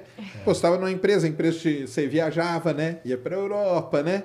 Pela, pela empresa. Então você fala, pô, pô, é um trabalho legal, né, cara? Dá- Mas às vezes não é isso, né? Não- Até o, o- rodízio que eu tive, porque eu trabalhei, sim, muito tempo dentro da, da, da pesquisa e desenvolvimento, mas depois eu tive a oportunidade de ir para uma outra área que também com certeza me ajudou no desenvolvimento, falar da qualidade de fornecedores. Ah, tá. O que me abriu um pouco a cabeça para poder desenhar a empresa do jeito que ela vem funcionando até hoje. Entendi. Hoje a gente, assim, a gente construiu a nossa própria fábrica hoje, mas ainda estamos aguardando o registro, mas nós somos uma empresa sem fábrica. Eu faço a minha produção terceirizada. Então eu tenho fornecedores à minha volta, onde fazem a bebida do meu jeito. Tem residentes meus lá dentro para poder fazer a bebida, contratos e tudo mais. Então, viabilizou o meu negócio com um custo muito menor. Entendi. Não precisei de um investimento tão alto de fazer a própria fábrica, de ter toda a estrutura e registro. Que é aquela grande mais. diferença com a cerveja que a gente tava falando, né? O cara tem que ter uma fábrica, tem que ter aquele tonel gigantesco e negócio com temperatura certa, né? exatamente. Controle de não sei o quê, né? Então eu alugo espaço ocioso dentro de fábrica. É bom para todo mundo, é bom para o cara que montou a fábrica que está com espaço ocioso, bom para mim também que não preciso ter minha fábrica e gerenciar eh, justamente esse, esse contrato e, e essa vivência de uma empresa com a outra empresa de forma a sair um produto bom. Entendi. É lógico que tem um- Não, legal demais. umas briguinhas no meio do caminho, mas Sempre tem, né? Aí você foi lá e apresentou o plano de negócio para pra Gabi, né? Sim. E aí você aprovou? Eu aprovei. Aprovou. Eu falei, então vamos fazer dar certo. Saí, comecei a trabalhar em casa. Agora, nessa época, a gente já estava casado. Mas aí você não tinha experiência nenhuma nessa parte administrativa, né? Nunca, jamais, assim. Eu comecei a fazer as peças publicitárias, era o que eu sabia. Ah, então a gente tá. montou um site bonitinho, eu fiz o rótulo, a gente começou a fazer. Ah, o rótulo é, é é design seu. Esse não. esse não. Esse Mas o já- originalzão. O original, sim. Então a gente Ah, desenhou junto ali, a gente fazia. Aí é, o nosso amigo fez o nosso site, o nosso primeiro site. Então a gente desenvolvia juntos. É. Criamos redes sociais e começamos. Só que antes da pandemia não era assim tão. A, o- venda online não era tão. Entendi. O e-commerce, né? Que a gente é, chama, não era né? tão, Exato. tão forte como hoje. Tão né? difundido, né? Isso. Entendi. Então a gente teve que se reinventar e sair nas feiras e eventos medievais, vestidos, caracterizados, igual. Sério? Vocês iam? Íamos, Sim. E é, aí? Como que é? era muito louco. Era Mas, divertido. mas aí que tá. Mas Era vocês, curtiam isso também? Exato, a gente estava em muito. casa. Tá, tá. Isso aí Era- é, uma, é, era uma, algo, é uma coisa, né? né? É uma facilidade, né? Ah, é? Onde que tem evento? Conta aí pra nós. Tem um muito grande em Cosmópolis, que é da Cosmópolis. banda que a gente sempre acompanhou, que é o Taberna Folk. Eles sempre fazem um jantar maravilhoso, Ah, é? medieval. Acho que Todo em mundo- julho vai ter, né? Em julho? Junho, julho, é. Julho, Ah, é, aquele, é aqueles. Eu tô ligado, aqui no- nos Estados Unidos tem aquele restaurante, né? Medieval Times, eu acho que chama. Já foram? Não. Não? Ah, o dia que vocês forem nos Estados Unidos, vocês têm que ir, cara. Que é um negócio sensacional. Ah, que legal. Porque você vai, você senta e tem no meio, assim, é uma arena onde eles simulam uma batalha. Caramba. Ai, que legal. E, e você come, então você toma naquelas canecas de madeira, Aham. tem hidromel, tem Que as legal. bebidas, tem as comidas, é naqueles pratos, tudo. É tudo da época. E- então você já tinha tomado? Então, eu tomei assim, eu já tinha tomado, sim. E eu como que foi a experiência? Não, eu gostei, eu gostei, achei sempre achei É gostoso. E era docinho igual Docinho. nosso? Não. Uma delícia. É? Sempre Ah, achei legal. gostoso. Sempre achei gostoso. Nunca tomei muito, não. Uhum. Mas nesses, nesses negócios aí do, do Medieval Times, que chama. Ah, que legal. É um negócio legal pra caramba. E, caramba, cara, aqui no Brasil tem essas feiras, então, medievais, essas coisas? Tem, tem. De vez em quando. É que normalmente. Não, tudo bem que aí na pandemia deu uma parada e tal. Exato. Sim. Teve mas- esse problema da pandemia. Mas aonde que tem, normalmente? Então, o da nossa região, o mais famoso é o de Cosmópolis. Isso. A gente vai participar de uma feira agora, dia 7 de julho, em Jundiaí, no Em clube Jundiaí de Jundiaí. A gente vai divulgar no Uma nosso feira. Instagram. Então, Que assim, legal. al- a gente São tem eventos até... pequenos, é, nada também muito grande. É. é, e- Não, mas é porque é um pontuais. evento super nichado, né? Sim. Exato, Tipo, exato. vai quem gosta dessa cultura, né? Que tem uma roupa, ou que passa o ano inteiro costurando a própria roupa. pra É o cosplay, né? É o cosplay, né? É. A gente tem um grupo no Facebook, inclusive, Eventos e Feiras Medievais, é nosso, que a É. gente divulgava. Ai, ah, que maneiro. Porque assim, o pessoal que produz hidromel também gosta disso. Então sempre fazem por aí pelo sul, Entendi. né? Tem outros estados aí que gostam bastante de se aventurar. É. E a gente começou a vender assim, na barraquinha lá, com o nosso hidromel, falando com os Indo clientes, nas feiras. explicando. Indo nas feiras. Que legal. E até que, assim, a, a receita, ela teve toda essa parte técnica que eu pude aprender lá na França, mas o, o, desenvolvimento dela mesmo foi feito junto com os, com os clientes. Então, aquilo que... Os feedbacks que eu ia recebendo, eu pude ir retroalimentando, ali. exatamente, Entendi. e criar a receita no ponto que ela está hoje. Tanto Então, é que o Felipe gosta de bebida mais seca. E aí ele criou o semi-seco no- na primeira receita. E aí o pessoal pedia, mas eu quero mais doce, porque eu quero sentir o mel. É, tipo, como que você me dá um negócio que vem do mel, mas não é doce? Aí Entendi. ele teve que criar a Entendi. receita suave. Mas o seu nunca foi aquele vinagre lá, não. Não. Que você Não. tomou a primeira vez. Senão não ia topar, não. É. Eu ia ficar em casa ou no meu trabalho. Não ia É. tanto assim. Eu, eu amo, mas não tanto. Cê- É verdade, é verdade. Você foi a primeira a experimentar, né? Lógico, Foi. né? Ah, que legal. Então, cara, o, o Vitor do Metaforando teve aqui O Vitor. e ele falou, cara, de um. Como que chama? Agora não vou lembrar, cara. Que tem um negócio desse medieval aqui nas redondezas de São Paulo. Lembra disso, Mulambo, que ele falou? Que você vai e passa, tipo, um final de semana vivendo como se vivia na era medieval. Sim, é um acampamento viking. Ah, é, acampamento. é isso aí, ó. É. É, isso aí. É? Vocês já foram nisso aí? Não, Não. fomos, mas é de um produtor também, não é? De hidromel? Não é de um produtor, mas é. É do pessoal da cena, assim. É, É, é. legal pra caramba. É que- Cara, vocês têm que ir nesse negócio, cara. é? Deve ser demais isso aí. Até, assim, eu não fiquei com vontade, não, porque eu sou muito da cidade. Mas vocês que gostam dessa cultura, É. deve ser demais, meu, é? Caramba, tinha que levar o hidromel lá pros caras. É que agora deve, dar, deve voltar com tudo esses negócios, né? Agora voltando, meio que terminando aí a, a pandemia, pandemia, né? é. Essas feiras, essas coisas vão voltar a pleno vapor, né? Exato. Mas e nessas feiras. E a- ali no Ibirapuera também, né? O Pena. O Pena. O Pena também é um cara. Do Manual do Mundo. É. O Pena é um cara louco nesse negócio medieval, cara. Ah, que legal. Entendeu? Louco. Ele. Ele fazia roupa. De. Não roupa, não, ele fazia armadura. Tipo aquelas cotas de mar. Ah, Isso, do tudo HNB, isso. do History Battle. É, ele fazia é. esses negócios e ele não só fazia, como o grupo dele que fazia, cedia isso para televisão, para gravar pro- propaganda, Legal. comerciais na televisão e tudo. Caramba! O negócio dele era profissa. E ele fazia aquelas batalhas. Já foi no Ibirapuera? No Parque Ibirapuera aqui em São Paulo? Já. De domingo? Tem uma galera que faz umas batalhas medievais ali, Ah. sabe disso? Teve uma galera que comprou hidromel nosso uma vez pra, pra tomar. Pra tomar na a- batalha? a batalha. é. Mas a gente nunca frequentou a Ah, então tem que ir nisso aí, cara, também. É domingo no Ibirapuera, eles se reúnem, fazem uma roda ali, É. e eles estão tudo vestido e tudo, e fazem lá as batalhas. Então, cara, é engraçado demais, né, cara? Porque tem umas coisas que a gente não faz nem ideia, né? Com Exato. certeza. É um com outro certeza. mundo. É um outro Mas vocês eram envolvidos nessa cena antes? A gente, então, a gente não, não era tão envolvido a esse ponto de se Vocês reunir na gostavam, mas A vocês gente- nem sabiam que, que eu sabia que tinha. Al- alguma coisa ou outra a gente sabia. Depois que a gente veio a fazer hidromel, participar de feira, que a gente foi con- conhecendo o pessoal e descobrindo as coisas. Mas a realidade é que, por muito tempo, a gente teve é, poucas oportunidades, porque é os dois trabalhando e dois Ah, trabalhos e tudo então, mais. aí vai chegar final num de semana ponto- feira É. ou produção, então é, A Foi gente, bastante na verdade, corrido. a gente começou do zero, a gente casou com o nosso dinheiro, a gente comprou um apartamento. É assim, a família sempre dava alguns presentes, algumas coisas, mas a gente foi muito do zero. Entendi. Então, a gente quase não saía, a gente usava dinheiro pra, pra isso mesmo, pra enxergar um futuro. por isso que o plano de negócio foi muito bom Foi para convencer que essa, Olha, e pra ele poupança pegar esse feita- dinheiro da poupança É. que a gente tinha lutado, foi, foi difícil, teve Foi. que, que me convencer. convencer, é. Então, e aí tem, entra um ponto interessante em tudo isso, né? Porque vocês trabalhavam. Você trabalhava, os dois, né? Cada um trabalhava. E aí você começou a fazer o hidromel em casa. Só que aí você não vendia ainda.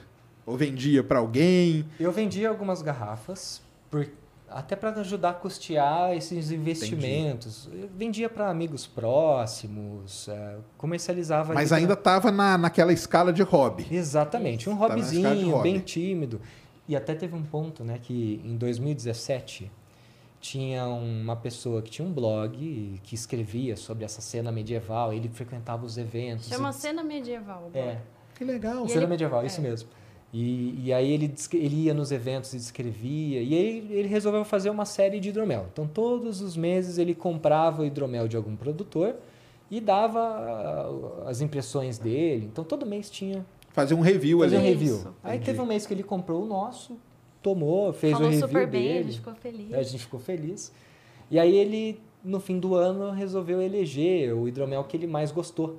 Hidromel do ano. Exatamente. E aí ele fez o... Foram mais de 12 rótulos. É, mais de 12 E a rótulos que ele gente ganhou com o melhor hidromel brasileiro. E ele elegeu o nosso. Então, dentro da cena, Entendi. A gente acabou- Aí vocês despontaram. acabamos despontando. Então, sei lá, se eu fazia 30 garrafas por mês, eu tava vendendo minhas 30 garrafas por mês. Eu tava bombando. e, e- mas isso também é, influenciou a gente a falar, opa, legal. Legal que a galera tá gostando. Acho que tem um negócio aí, vamos e aí começar a desenhar. ideia. E também, assim, a gente não queria ficar tão informal, assim. A gente queria levar isso pra frente. Exato. Então a gente começou, é, na verdade, o Felipe começou a procurar essa- esses espaços ociosos nas fábricas para poder fazer a produção direitinho. A gente queria fazer tudo certinho. Mas qual, qual foi o ponto da virada, assim, cara? Você falou, tá na hora de largar o emprego lá na, Ah, no, na empresa e entrar aqui no, no, no negócio mesmo do hidromel, deixar de ser hobby. Porque tinha uma hora que ele tinha que deixar de ser hobby para virar um negócio, né? Tiveram alguns pontos assim que, tipo, eu trabalhava de segunda a sexta, meio chateado com a vida. E aí É chegava. um saco, né, É um cara? Você saco. pegar e ir pro trabalho, Cara, pistolaço, cara. pra sair da cama. Oito horas olhando pra cara daquela galera que eu não tô nem aí. E, e é. E chegava no exatamente. sábado, às vezes a gente tinha que acordar 5 da manhã para poder estar numa outra, uma outra cidade montando um evento para poder trabalhar. E ele ia assim, sorrisando. Aí- é, e, cara, isso me dava um gás. Entendi. O professor Clóvis de Barros, né, que diz que a potência dava um, um negócio mesmo, de um prazer de estar de tá fazendo isso. Eu falei, opa, tem coisa errada aí, pô. De segunda a sexta, no meu emprego tranquilinho, eu sentava, abria meu notebook das 8 às 6 tal. Isso me deixava ruim. Agora, ir debaixo de sol, debaixo de chuva, montar barraca, levar desaforo de cliente, não, não importava. A gente estava lá feliz e esse foi um ponto. Sim. Só que tudo isso, esse ponto aconteceu há quatro meses antes de começar a pandemia. Caramba. Então, assim, teve um. A gente passou por um certo desespero, Com, não, com certeza. Quem não, com né? certeza. né? Também. Mas esse foi um ponto. Você tava, você via que você. Não, beleza. Mas aí, de, mas de qualquer maneira, tem toda a parte que eu chamo com o boleto, né? Sim. O Exato. boleto chega, né? Então, E aí o emprego, tudo bem, é chato pra caramba, mas ele paga o boleto, né? Isso também, assim, eu sou muito grato porque eu tive um chefe que entendeu completamente a situação e a empresa também estava passando por um momento de reestruturação e eu dei a minha cabeça, falei, por favor, quando precisar, a minha cabeça É, tá já Ele tinha- já, já sabia a Já. história, tudo. Já tinham passado por aquelas reuniões que ele vai, é, que os chefes ameaçam, olha gente, Tô ligado como É. que é. vamos lá fazer resultado. É, a empresa estava passando por uma grande reestruturação, então de sexta-feira era o dia do facão. Você chegava nos corredores. Chegava a mulher do RH, falava, Nossa fulano, Senhora. chega aqui. Já sabia que era, né? Exatamente. Então, ah, ia de penca, assim, embora. Sei. E É, aí, Eu passei por isso aí também na época do petróleo, É. quando deu a crise gigante aí. Eu tava dentro de algumas empresas que você via, cara. Eu chegava assim, é, pe- pegava de, de baseado uma galera. é. Mas é. E, então, eu, a gente foi é, se estruturando financeiramente para isso e o auxílio de, pô, eu estava anos ali na empresa, né? Então, você recebe uma Não, sim. rescisão. Que aí você né? saiu, saiu, fez um acordo tal, né? Receber as rescisões. E, e aí saiu com a grana para poder investir mais no, no negócio, né? Exatamente. Na época a gente conseguiu um custo de vida extremamente pequeno, porque a gente estava morando no nosso próprio apartamento, custo de vida bem pequenininho. Então a gente falou, ó, vamos fazer tudo, tudo enxutinho aqui, tudo pra, porque a gente acreditava nessa ideia. E até então a gente estava tendo uma performance legal, porque embora o, o, o dinheirinho que eu juntei ajudasse a pagar as contas, né? Eu ia consumindo esse dinheirinho para sobrar mais para a empresa para a gente reinvestir e conseguir fazer a empresa crescer.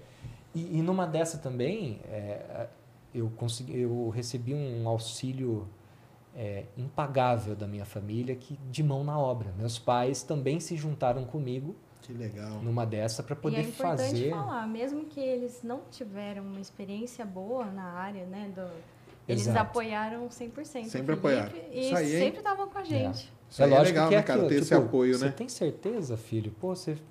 Porque aí depois no outro setor fui pra China e quando você vai pra fora, você enche o olho da família. Porque, É. pô, você tá dando certo e tá, tá viajando, a empresa tá investindo, tá fazendo curso. É, então, tá. é isso que eu falei, né? Assim, dá, pra É. quem tá vendo, a pessoa que vem e fala, pô, o cara tá num baita emprego, Então. viaja de tantos e tantos meses, tá na Europa, tá É. na China, tá não sei o quê. Mas a pessoa não sabe o que você tá passando ali, né, cara? Indo todo dia pro trabalho, que parece um martírio, né, cara? Todo dia. E aí a a feição dele mudava, era diferente. Eu, ele de segunda a sexta era uma pessoa. De sábado e domingo era outra, assim, era incrível. É. E tava fazendo mal. E a gente, e todo Ah, mundo isso faz mal mesmo, faz É. mal pra caramba. E se puder falar, quando era hobby, quantas garrafas mais ou menos vendia por mês, assim? Foi tudo muito gradativo, porque quando era hobby, eu comecei fazendo, sei lá, 20 garrafas por mês. É porque é um pouco complicado de estimar também pelo tempo que Não, demora. sim. Então, ah, no começo. Às vezes não é um mês certinho, não, tô ligado. Exatamente. de- Demora um. Eh, No começo eu demorava seis meses para conseguir concluir eh, a receita, estava aprimorando ainda. Então, o que eu planejava hoje eu ia colher só daqui seis meses. Então, era, era um pouco complicado. Lá no começo, né, tem aquela curva, né? É a curva de aprendizado ali, Né? né? Aham. Mas ainda assim, logo no começo também, como empresa, ainda começou muito tímido. A gente fazia algo em torno de 200 a 400 garrafas aí por mês. Caramba, mas é bastante, que já né? é, Não, é, e que pra gente já era, nossa senhora, algo extremamente. Vencemos na vida. Tamo É porque o mel é muito caro, a garrafa é muito cara, aí tem que mandar fazer rótulo, aí depois tem a tampa. Tem tudo, né? Tem Tem tudo. tudo, né? Que coisa, cara. E aí, então, foi um pouco antes da pandemia, você conseguiu sair e você tava como nessa época? Olha, eu tinha feito todos os cursos do Sebrae. Tava assim, desesperado, falando pra ele, eu não sei mais o que fazer pra gente vender mais, pra... pra- Ah, então, mas você já tinha largado o Já. marketing A Gabi lá. Tava é, a a. Você tomou uma decisão antes, assim. Ela foi a- o E eu falei pra ele, eu não sei fazer hidromel, vem, você tem que vir em casa fazer, porque a gente trabalhava nos finais de semana nos eventos e ele tinha que fazer as receitas. Então, muitas vezes ele passava as madrugadas fazendo, Fazendo. ir no trabalho. Eu não sabia mais como ajudar. Porque a minha parte era mais divulgar, mas divulgar pra quem, né? Na Entendi. época da internet, ninguém tava lá. Entendi. Então, foi bem difícil pra mim, assim. Você nunca aventurou a fazer, não? Eu sempre ajudei, sempre. Entendi. Então, ele é muito, assim, certinho nos controles de limpeza. Então, tinha que estar perfeito, tudo com álcool 70, tudo certinho. Aí eu lavava a garrafa. Sempre ajudei, né? E nas produções também. Sempre pus a mão na massa. Mas essa parte toda científica, de medições, eu deixo com ele, que ele estudou para isso. Então, é a receita E, dele. e era tudo dentro de casa isso. No come... É, isso era, era mais a parte do hobby ainda, que a gente fez uma... A maior batelada que a gente fez em casa foi pro nosso casamento. Quando uh, o- a Ah, gente foi a hidromel, né? É, Foi. Dromel Lógico, hidromel né? à vontade. livre. Pior besteira que a gente Ai, fez. meu Deus. Por quê? Porque o casamento durou umas três horas só. A galera se acabou, Se de um acabou. jeito.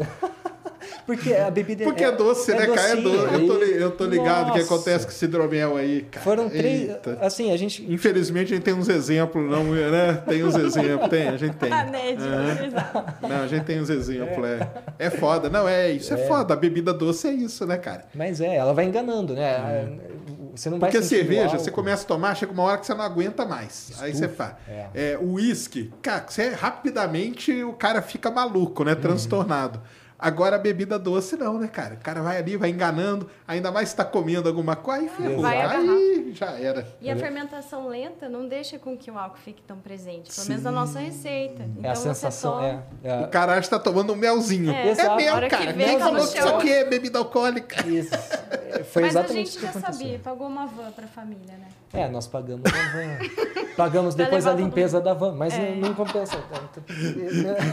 Cara, agora, agora eu fiquei curioso. Quantas, quantas garrafas a galera bebeu no seu casamento? Olha, foi, foi um casamento bem intimista. Teve umas 60 pessoas e foram 60 garrafas. É o que a gente podia pagar. Só que 60 pessoas contando criança e gente que não bebia. Então, assim, a- dos que bebiam, deu uma média de umas duas garrafas ali por pessoa. Mas aí, tudo bem, teve esse lado, mas teve o lado bom também que você provou a sua receita, né? Não, provei Todo mundo aprovei. saiu- é, saiu satisfeito, Saiu- né? A galera curtiu. Entendi. Mas assim, a gente- foi um casamento que a gente... Você também curtiu bastante? Ah, eu curti bastante. é? Curti demais. Dan- dançou até a Sheila. Tem, tenho provas. Hidromel é fogo, tá vendo só? cara? Por isso que eu não bebo, É, tá deixa vendo? feliz, deixa feliz. É. É, você, gosta do hidromel? Você gosta, né? Tá, Lógico, eu sou né? apaixonado pelo hidromel. Eu, Ah, ele não pode ver uma pessoa beber que ele toma também. É. Eu, é, eu gosto bastante. Eu, eu consegui fazer uma receita que fosse gostosa para mim. Acima de tudo, eu tinha que acreditar no produto. Claro. Até para poder vender É isso. lógico, Eu- como você vai vender um negócio que nem que eu não- você, né? Exatamente. Por mais que eu escutei os feedbacks dos clientes, então vamos lá, o cliente ele quer desse jeito, eu gosto assim. Vamos chegar num ótimo meio termo e tem como chegar a esse meio termo. A gente quebra um pouco a cabeça ali, mas É. Isso pra eu mim deve ser a coisa mais difícil, cara, de quem faz comida e coisa. Porque o cara vai fazer, tipo, pro, pro paladar dele, pro gosto dele. E, e ele vai ter que ceder, né? Uma hora, né? Você vai ter que ceder pro, pro que o cliente quer, né? Exato. Mas, mas tem como chegar no meio termo. Tem, né? Tem, quer dizer, pelo menos nesse ponto, conseguir chegar num, num meio termo legal. Vou dar um, um- entrar um pouco mais nesse assunto, então, do, desse- o que, que é esse meio termo, né? É. Eu realmente não, não sou chegado em bebida muito doce, o, nem comida, o muito doce não me agrada. Então existem formas de você contornar esse muito doce. Então você consegue trazer mais complexidade e textura para essa receita, como acidez, um- uma certa astringência na boca que a gente chama de tanino. O pessoal Sei. do vinho conhece o tanino e dá uma amarradinha na boca que também dá um contraste com o doçor. Então são e isso você consegue através da seleção dos insumos, né? Então você já começa a blendar os, eh, a misturar os méis que você utiliza ali para trazer essas características, usar uma levedura tal para trazer essa característica. E, e quando você usa uma levedura, não é só usar, tipo, simplesmente jogar a levedura. É estudar o que aquele fabricante diz, porque em determinadas faixas de temperatura, a levedura ela fica suscetível a liberar certos tipos de componentes. Então, que componente que eu quero trazer aqui? Então, eu vou fermentar numa certa temperatura para trazer esse componente propositalmente para aí sim eu contornar esse dulçor de falar, opa, tá doce, tá viscoso, sei que é do mel, mas não tem enjoativo. Pelo contrário, tá, tá pedindo o próximo gole. Entendi. E é basicamente isso que eu fui conseguindo trazer na. Eu até salivo. É. é o sabor do mel sem ser enjoativo e sem É, ser muito entendi. doce. Isso no teste, no, no te- testando e. Totalmente empírico. É, Totalmente. É, tentativa e erro. Que loucura. É lógico né, que tem algumas literaturas que vão tá. dando um, norte, mas aí não tem jeito. E o duro que assim. Legal, vou testar hoje. Daqui seis meses a gente conversa. Não, não é tão rápido assim. Ah, é? Então Por são que, que tem esse, esse tempo aí? As leveduras, quando fermentam, elas não geram só álcool. Elas geram outros compostos, outros tipos de. Porque dentro da família do álcool a gente tem o etanol, tem o metanol e tem. Sim, sim. É uma família grande aí. Então, tudo que não é o etanol a gente chama de álcool superior. É um álcool um pouquinho desagradável, que ao colocar na, na boca ele já começa a esquentar a boca. Se você respira pelo nariz, ele dá uma ardência no nariz. Não é muito agradável. Então, esse tempo de descanso e maturação, que a gente chama de envelhecimento, é para que hajam pequenas transformações químicas para amenizar esses compostos que foram criados durante a fermentação. Então, é para arredondar mais a receita, o, o sabor do mel fica mais apurado, fica mais presente. E, Por isso que é o hidromel premium. A gente não coloca isso só porque é bonitinho. né? Exato, a gente é, é, a gente tem esse posicionamento, né? Como um hidromel premium. Pela maturação, respeito às leveduras, fazerem todo o trabalho. equilíbrio, né, de não ser tão enjoativo. É claro. Pra quem não sabe, o que, que a levedura faz? O que, que ela faz? A levedura Ela é o quê? Ela é um. é um ser vivo, é um serzinho ali. Dizem que é da família do fungo. Há, há controvérsias que pode ser que eh, eu já ouvi teorias ali, né, de que as leveduras são do reino das leveduras e ponto e acabou. E outros ah, estudiosos citam que ela tem um bracinho ali na família dos fungos. Mas Certo. vamos considerar então que leveduras são leveduras e pronto. Tá. Então são micro-organismos que vão consumir a glicose Elas comem açúcar, é isso? estritamente para gerar energia. O álcool é um subproduto desse processo de- da geração de energia dela. Então é isso que é muito louco. Não só o álcool, como o gás carbônico e outros compostos também que ela vai gerando ali. E cada espécie de levedura tem a sua particularidade. Então, Caramba. os queijos, por exemplo, são, Sim. utilizam levedura. Tem salame que utiliza Caramba, levedura. até é mesmo. Exatamente. Nossa, não sabia aí. Então você faz a, é a fermentação da carne Uhum. e, e, é, o cacau é fermentado. Então não existe só a fermentação Entendi. alcoólica. Existem alguns tipos de fermentação dependendo da espécie. No caso aqui é a fermentação alcoólica. Em bebida alcoólica, a levedura é usada onde? Além do. É usada em que outras bebidas? No? To- Todas. to- todas, inclusive na geração do álcool que vai no carro, que é, as usinas, né, de, de, Sim. de, de, de De- de etanol, álcool, né, né? de Etanol, álcool, aham. eles vão fermentar a cana de açúcar e depois destilar para fazer a concentração desse álcool. Mas o princípio é, É o mesmo. exatamente o mesmo. O pão, o pão também é com esse tipo de levedura é, que gera álcool. Então, se você até eu, eu também passei por isso. Enquanto estava estudando fermentação, eu fazia pão de fermentação natural. E se você não tomasse cuidado, começava a virar uma bebida alcoólica, aquele o Caramba! levain, né, o, Aham. o fermento que a gente cultivava ali, acabava é, Você começou a cultivar esses bichos na sua casa, cara? Sim. Era... é mesmo? É, eu tive que cuidar uma vez. Quando foi Você pra cuidava França. dele? E aí, é difícil? Ah, morreu, Tem né? que levar. Tinha que pôr farinha, tirar dois o anos. álcool. Eu matei. Dois anos Tinha dois cultivando anos. os bichinhos? E eu matei. Nossa senhora! Tinha que tirar o álcool, pôr duas colheradas de farinha, mexer, deixar descansar, depois pôr na geladeira. Ai, eu me confundi. Era Aí, muito processo, né? Tá. Aí quando ele chegou, já tava todo Já tudo morto. já era. é. Caramba, cara, que. Nossa. É, tem que ter muita paciência mesmo pra fazer. É. Então a levedura, você. Aí. Vamos começar a falar da receita. Você pega o mel, Primeira, primeira coisa, eu tenho que diluir esse mel em água. aí o mel vem uma questão que eu tava aqui na cabeça há muito tempo, cara. Tá. Porque tem. Quantas espécies de abelha? Tem várias, né? Centenas, né? Existem centenas de espécies. E aí, qual mel? Por exemplo, a abelha africana, o mel dela serve ou não? É melhor, é pior? Dá, o que que, o que que ele diferenciaria, no então, caso? aqui a gente está sempre é, restrito pela legislação brasileira. Hum, Há pouquíssimo tempo que a legislação brasileira permitiu, de forma legal, a comercialização das abelhas nativas aqui do Brasil.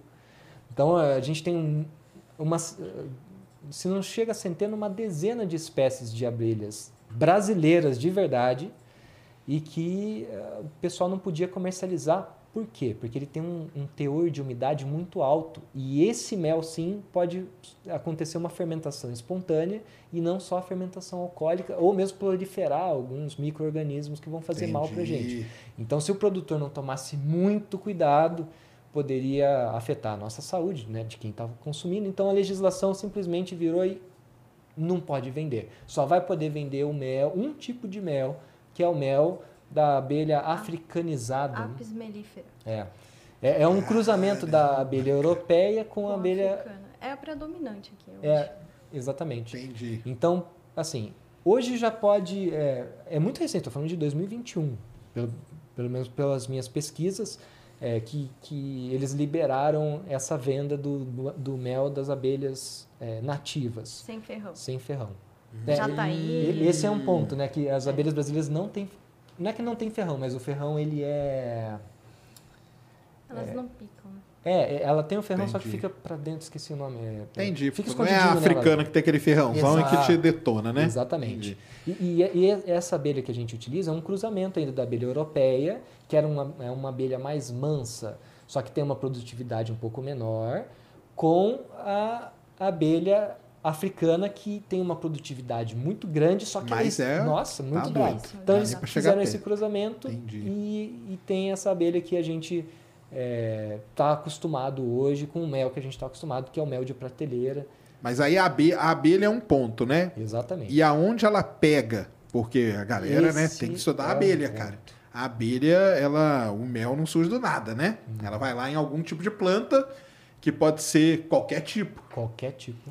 E a- a- é aí que vai dar. O, o mel, é a diferença vai ser o tipo da abelha e o tipo da planta que ela, que ela pega, né? Exatamente isso, Sérgio. Exatamente isso.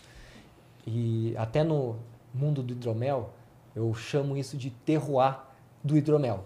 No vinho, o terroir é justamente onde você planta a Sim. uva por causa do- da temperatura, do solo, do, do- da incidência do sol e tudo mais. Você vai ter uma característica. E no mel é a mesma coisa, exatamente a mesma coisa. Então, por onde aquelas abelhas andaram, que vai determinar ah, o que tipo de mel você vai ter. Um mel mais escuro, um mel mais claro, um mel mais cítrico. Laranjeira, cipó-uva, tem de caju, tem de café, tem infinitos. Mel de mangue, que a gente já chegou Sim. a provar, até meio salgadinho. E aonde vocês arrumam esse mel? Porque não é o quero, né? Que você vai ali no supermercado, né? Não. Com certeza Aonde vocês não. arrumam esse mel?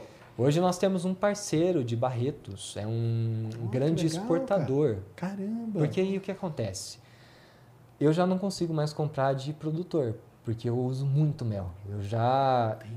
No começo a gente comprava de um produtor É. de Souzas, que ele, ele tinha caixas. De Souza ali em Campinas, É. ali? É. Naquele bairro ali? Sim. Caramba!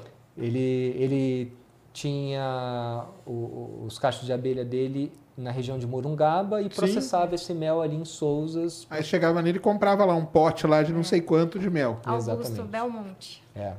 É, Vale a pena conhecer, é muito É bom. super legal, super legal. E um mel de excelente qualidade. Só que a produção dele é pequena, a gente começou a consumir tudo que ele tinha. Ele falou, não, gente, calma, Calma né?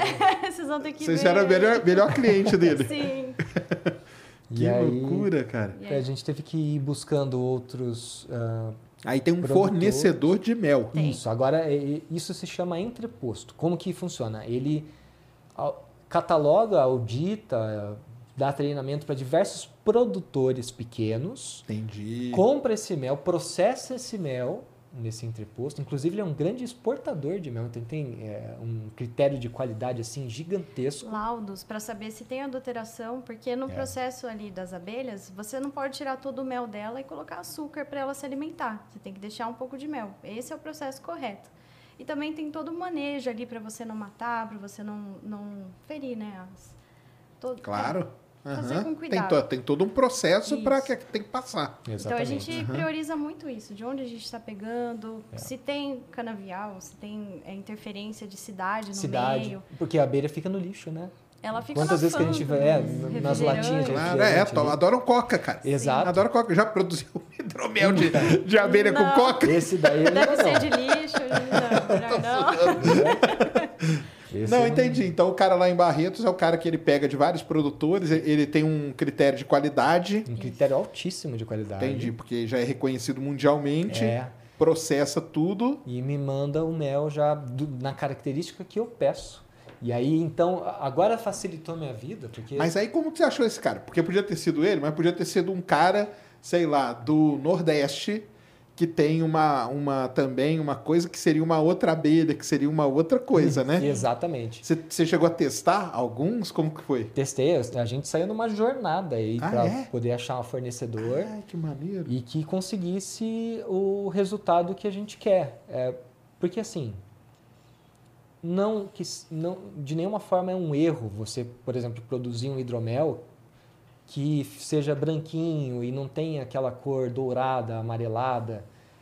Mas como o produto é desconhecido, como você vai explicar para o seu cliente que não tem cor de. Calma aí, eu tô te vendendo, é do mel, mas não tem cor de mel. Tem cor de pinga. É, Entendi. tem, Tô ligado. Assim, até se, se me permite, é, Claro, é. eu vou pegar a garrafa só para poder mostrar, porque realmente é uma preocupação. É, foi, foi todo um desenvolvimento para poder chegar numa cor. Que parece que é um mel mesmo. Exatamente. Então, Parece Não ter um tem mel corante. envasado. é, aqui não tem corante. Aqui Nenhuma não, das nossas receitas tem corante. Absolutamente Inclusive de frutas nada. vermelhas é hibisco, não é color.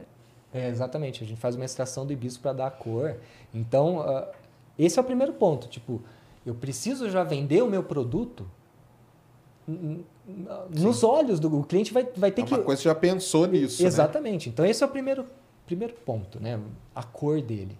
Segundo ponto, sabor. Então eu me preocupei também em utilizar méis que fossem mais intensos, tivessem sabor de verdade, porque um mel de sabor delicado, como o mel de laranjeira, por exemplo, a pessoa vai ter que ter um paladar mais apurado para poder sentir esse mel. Então, poxa, eu vou precisar de um mel que tem um sabor mais acentuado, um sabor mais robusto, porque não é todo mundo que tem esse paladar todo aprimorado para queria que a pessoa tomasse e falasse, hum, tem mel aqui. Exatamente, esse é o ponto. Tem mel. E por incrível que pareça, não é fácil você fermentar o mel e ele continuar com sabor e cheiro de Ah, mel. Imagino. Isso é muito louco, muito. Mas é ele muda, realmente muda. As leveduras impõem a sua assinatura ali, ele traz notas que vão te lembrar facilmente um vinho.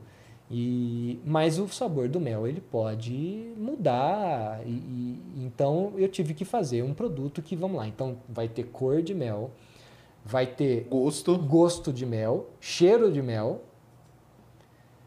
e que seja bonito, que seja límpido, que dê vontade de tomar. Se eu te trago algo turvo aqui, talvez você pense duas vezes. Igual os primeiros que você fazia lá, né? Exatamente. Eu- que- e eu via, justamente, eu via a reação. É, você já Esse estava aqui é muito mais analisando, fácil. né? É, esse aqui é muito mais fácil de, de eu oferecer para uma visita, para uma pessoa Sim. que não conhece alguma coisa, do E que o um- artesanal é assim, e tá tudo bem também. É, é, não que fosse um, um erro, mas agora trazendo para Pro negócio, Pro né? negócio, Pro negócio, transformar isso daqui no negócio, da é. Claro. E, e, e, e aí também é é uma jornada à parte para você conseguir filtrar o mel, porque o mel ele tem ah, alguns, ah, algumas impurezas que na hora que você passa por um filtro comum, um pouquinho mais de pressão, ela passa pelo buraquinho Entendi. e se expande novamente. Então, como deixar, como fazer esse desafio de conseguir mesmo filtrar o hidromel para não ficar nenhum sedimento? Foi uma jornada de desenvolvimento de produto é, Nossa, eu imagino. e perdemos um, um pouco de cabelo. aí. E por isso que a gente fala, pode fazer hidromel, né? Se aventure. Porque assim, o hidromel do Felipe é dele, é do conhecimento que ele já viveu, de tudo que ele já testou. Foram anos e anos. É então, isso que é legal. É a receita de cada produtor. É, é, cada um Porque você estava falando que você fazer um blend de mel, quer dizer que tem uma mistura? Tem uma mistura, exatamente. São basicamente três tipos de mel que vai na receita. O mel de laranjeira. Por que o mel de laranjeira? Porque eu preciso trazer um Entendi. toque cítrico para a receita. Né? Pra, Pra, pra puxar aquelas coisas pra contrastar que não pode ser tão doce. Tão doce, exatamente. Tô ligado. O mel silvestre, o mel silvestre, é que o mel silvestre aí ele vai para legislação, ele é muito amplo. O mel O silvestre que, que é silvestre, né? Exatamente. O Pô. que que é silvestre? Aqui em São Paulo, o silvestre vai ser diferente do que em Minas, que vai ser diferente do Rio, vai ser diferente no Nordeste, vai ser diferente. É, então, e- aqui o- é um silvestre do estado de São Paulo, de uma reserva da Mata Atlântica, e um pouquinho também de mel de eucalipto, porque o mel de eucalipto costuma ser mais escuro e eu consigo trazer um pouco A mais cor de, de cor, exatamente, brincar um pouco mais de cor. É, e, e é engraçado, porque assim, se eu fizesse um hidromel exclusivamente de mel de eucalipto, no meu paladar já não fica tão agradável. Então essa mistura foi necessária É igual fazer um hambúrguer, então, cara. É isso. O cara vai mistura ali a quantidade de gordura que ele põe, Uhum. com as carnes que ele faz, aí tem um hambúrguer que é melhor do que o outro, um que é mais saboroso, Exatamente. mais suculento, é a mesma coisa aqui. É. E o, o fornecedor seu de mel, ele, ele já faz esse blend pra você ou não? Ele já me entrega prontinho já. Ah, A gente vai trocando amostras até ele chegar. entendi. Porque essa é outro desafio, né? O mel colhido em janeiro é diferente do mel colhido no meio do ano, que é diferente do mel colhido no final do ano. Então, ah, graças a- ao laboratório que ele tem, a gente consegue ir traçando essas características do mel, fazendo as misturas até chegar num ponto que eles medem a cor, medem a viscosidade, medem a densidade, medem o, o- o tipo de acidez, porque tem alguns tipos de acidez que aquele mel tem. Então ele- a gente vai caracterizando essa mistura até ele conseguir me entregar. Opa, legal, fechei. E dele A gente provar faz o mel, testes. ele já sabe o que vai É, agora sair. já está um pouco mais fácil de. Aí quando chega o mel pra experiência. você, você dá uma provadinha. Antes mesmo, eu só compro se eu provar. Ah, Ele é? Manda uma amostrinha, opa, chega legal. agora Ah, que legal. É mesmo? Mas Mas aí é- é o quê? Come puro. Puro, né? Pô, é, aí, Importante falar que tem que ter toda uma legislação por trás desse. pesadíssimo, por sinal, né? Por isso que a gente não consegue comprar de pequeno produtor. Até vem muita gente no nosso Instagram. Faça, É. poxa, tem uma piara. Ah, a gente não consegue, porque tem que ter toda. Pra gente ter o registro da bebida, tem que ser atrelado ao registro do mel, e aí tem toda uma burocracia. Entendi, entendi. E você que foi, ficou com essa parte de estudar tudo isso? Ou não? Olha, eu tô me aventurando com as abelhas sem ferrão. Eu já tenho duas caixinhas, vamos ver se Sério? sai um hidromel. O quê? Em casa que vocês estão? Não, Eu não é te- possível. Na chácara da minha ah, tá. mãe. Ah, É, eu coloquei umas caixinhas lá, Ah. fiz o curso da Embrapa, então eu tô me aventurando. Nossa, você mudou totalmente, né, Di? ah, eu tô vivendo que isso, né? maneiro, Então eu tenho Que legal demais É, isso. eu quero fazer minha receita, vai chamar Gabriela Mid. Ah, é? Vai, vai, vai ter uma, vai ter um mel, um blend novo aí, ó, de É, mel, não. Não, mas é muito difícil. É assim, é uma brincadeira que a gente tá tentando aí descobrir com outros tipos de abelha. Mas eu ajudo toda na, eu faço mais a parte de publicidade, marketing, de atendimento ao cliente, que é o nosso diferencial. Então eu fico mais nessa parte administrativa. Porque- Felipe é a mão na massa mesmo. No fim das contas, então legal. Desenvolvi o produto. Não, aí não desenvolveu ainda não. Tá. Chegou o mel do cara lá. Verdade, vamos lá. Chegou, chegou o mel, aí você provou, fala, beleza, tá bom. Aí Tá você vai ótimo. pegar o quê? Jogar a levedura em cima dele. Eu vou diluir ele em água. Esse é o primeiro ponto. Eu tenho que diluir esse mel em água, porque senão ele não fermenta. O mel é um insumo. É, é- é super legal falar do mel, porque ele é tão doce, mas tão doce, que ele consegue conservar esse mel. Se, não, se você não adicionar água nele, né, ele não aumentar a umidade dele, deixar ele bem conservadinho, cara, ele é validade indeterminada. É que tem algum, alguns lances de legislação tal que não deixam ele ser validade indeterminada, mas assim, bem conservado, ele dura para o resto da vida. Tanto é que tem, ah, tava vendo uma notícia, um mel egípcio, uma ânfora de mel no Egito, cara, milhares de anos e que estava ainda potável. Dava pra pegar e Dava pra passar comer. na- no creme aí cracker. experimentaram, cara. É, é muito louco. Entendi. Então, o mel, ele, ele realmente é um insumo muito legal por causa disso, por causa dessa característica dele. E por causa das abelhinhas, né? Abelhinha. A abelha é um dos bichos mais. Cara, E foda elas- que tem no, no- na humanidade. a organização delas, né, que é, é extremamente interessante saber como que ah, elas se organizam. É, a abelha é um bicho danado, cara. É. A abelha é legal pra caramba. Muito legal mesmo. Aí chegou lá, você diluiu em água. Diluo em água na proporção certa ali para eu poder fazer a, a minha receita. Tudo isso depois de anos testando e dando errado e dando mais ou menos, até chegar no, no qual nível ali. Para chegar no ponto. Até Beleza. porque é importante lembrar, né? Nas primeiras receitas era uma era a proporção, aí quando muda de recipiente, um recipiente maior com mais litros, aí já muda a dinâmica também, né?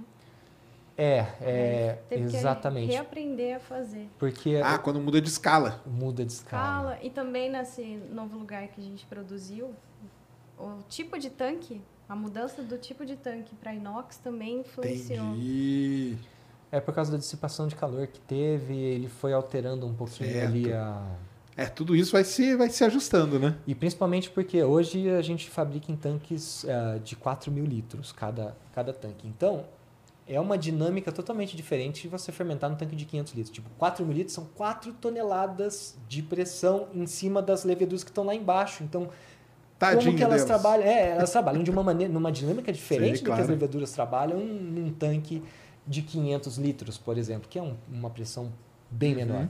Então, Não é uma receita de bolo, ele tem que sempre estar. Não, é, tá cada louco. passo, cada É um vez que a gente cresce, tem que fazer os ajustes, tem que provar. Provar é bom. É, essa É a parte boa, né? eu gosto. Aí jogou as leveduras. E aí Diluiu em água, aí vem as leveduras.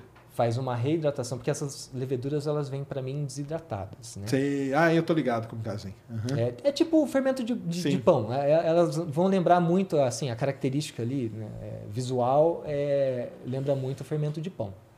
Então tem que fazer uma reidratação com elas, com bastante carinho, para não perder essas leveduras de nenhuma forma, senão eu perco o rendimento e aí a receita desanda, né? Então Entendi. tem toda essa parte da reidratação, para aí sim poder colocar no meu. Aí quando a gente dilui o mel em água, a gente já chama de mosto. Entendi. A gente faz a mostura e acrescenta as leveduras. E aí, isso vai fermentar durante mais ou menos um mês e meio. Caramba, um mês e meio. Um mês e tem que ser meio. fechado para não ter contato com oxigênio, só sai. Tem que Exatamente. ter o airlock. Ah, caramba! É, é para não. Para só deixar o gás carbônico sair, mas A nada nave espacial. entrar. Na Terra. É, exatamente. É, É, o mesmo é. conceito. Até que você falou airlock, né? Sim. Airlock é o que o pessoal usa para poder sair do, da estação espacial e ir para o espaço. Tem que ter um negócio chamado airlock, que é onde equaliza tudo. Então é a Certo. mesma coisa. Que legal. E Aí fica lá um mês e meio, os Um bichinhos e meio, trabalhando. os bichinhos Começa a comer o trabalhando. açúcar liberar o álcool. Exatamente, álcool e gás carbônico. Vai borbulhando tudo aquilo lá, borbulhando, borbulhando, até chegar no ponto que, que eu preciso que E chegue. como que você sabe o ponto? Tem tipo uma torneirinha que você vai lá, abre, dá uma Eu provadinha. consigo pegar. É, hoje, onde a gente produz, a gente já tem acesso a um laboratório, onde eu vou traçando uma curva Caramba. de, de- da- dessa fermentação. Entendi. Então, eu vou acompanhando o teor alcoólico, a densidade vai diminuindo, porque a densidade do álcool ela é bem menor do que a da bem menor, mas não, mas ela é menor do que a da água, Uhum. mas ela é bem menor do que a densidade da mistura que eu fiz, que é de água mais glicose. Entendi. Então tem uma densidade tal que ela vai decaindo conforme o tempo.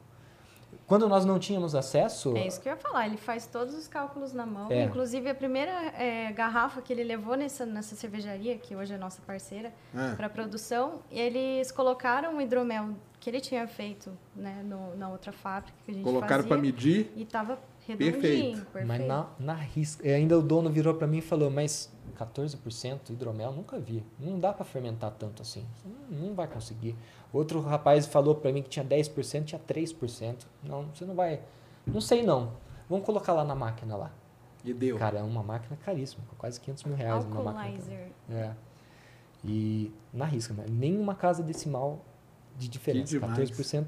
Graças ao livro do professor Greg, que Tudo isso você aprendeu no livro do, do cara. Tudo isso Muitas você das aprendeu com literatura. Exatamente, exatamente. Eu não, Porque, voltando lá no comecinho, Uhum. você não tem nada, nenhuma formação com química, né, cara? eu fiz um sem- depois eu fiz um semestre de tecnólogo em química, Tá. Mas eu já estava, a, empresa já existia, já tínhamos CNPJ, já estávamos produzindo dentro de uma fábrica. Caramba, cara. E aí me consumiu um tempo que eu falei. Falou, não, cara, eu já sei fazer isso aqui. Tô Eu, lá é, melhor eu aprendendo especi- é, é melhor tabela eu periódica. focar- Isso aí eu já tô Não, ligado. mas a gente tem planos de, de fazer essa formação É, depois. quando as coisas começarem a ficar um pouco mais, Mais tranquilo. mais tranquilas. Não, mas você aprendeu tudo lendo e testando, né? E Uhum. Exato. Testando. Eu tive a oportunidade. Caramba, e não, e teve a coragem, né, cara? Porque, pô, tá louco, pegar essas coisas, misturar, testar e ver o que, que vai dar.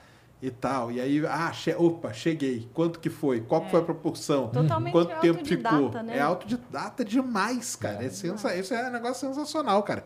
Eu acho demais mesmo. E aí ficou lá, os bichinhos produziram um mês e meio. E aí? Um mês e meio. Aí você vai medindo, faz esses gráficos todos. Exatamente. Porque o. Só fazendo comparativo com a cerveja, o da cerveja o cara vai lá e experimenta, né? No Tá meio, né? experimentando. O hidromel não. Ô, Ah, experimenta no, no meio. tudo. Entendi. Experimentando de tudo.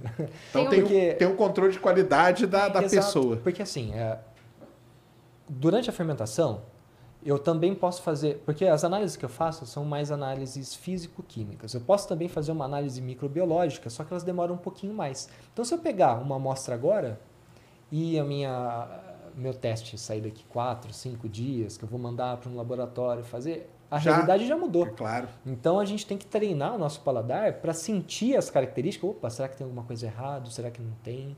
Então, é, é- realmente são cursos sensoriais. Sabe o Alberto Delíssola? Sei, tô ligado. A cara. gente acabou- Trouxe ele aqui, ó. Exato. Acho que foi no dia que você trouxe. Não lembro que dia que a gente estava conversando aqui, a gente acabou pegando um- uma certa amizade e ele esboçou pra gente, a gente vai conversar para ele lançar, ele esboçou todo um, um, um- um programa que ele vai lançar no YouTube, explicando justamente sobre esse nosso desenvolvimento de percepções de aromas e sabores, que qualquer pessoa tem essa capacidade de... É mais um treinamento mesmo você que tem você que treinar para aguçar isso aí. Exatamente, de prestar atenção e falar, opa, agora eu já sei, esse sabor corresponde a isso, esse sabor corresponde àquilo. E aí você vai criando essa, é mais uma memória. Memória. Exatamente, Uhum. é, é- é estritamente memória. Não é que eu tenho um paladar, nasci com um paladar mais aguçado do que... Não, eu fui criando ao longo desse meu desenvolvimento memórias de... um banco de dados ali de sabores claro. e aromas.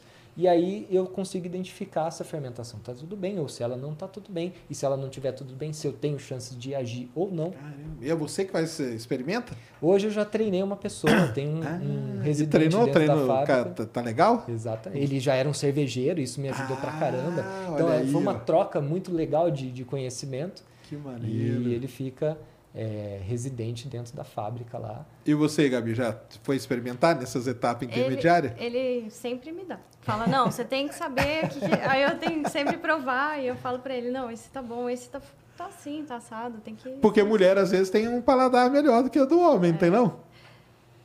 Ah, é que o Felipe treinou bastante. Treinou, né? Então Mas ele no começo, pega. realmente, a Gabi pegava muita coisa, muitas referências que eu não tinha. Realmente. É porque ele não come fruta.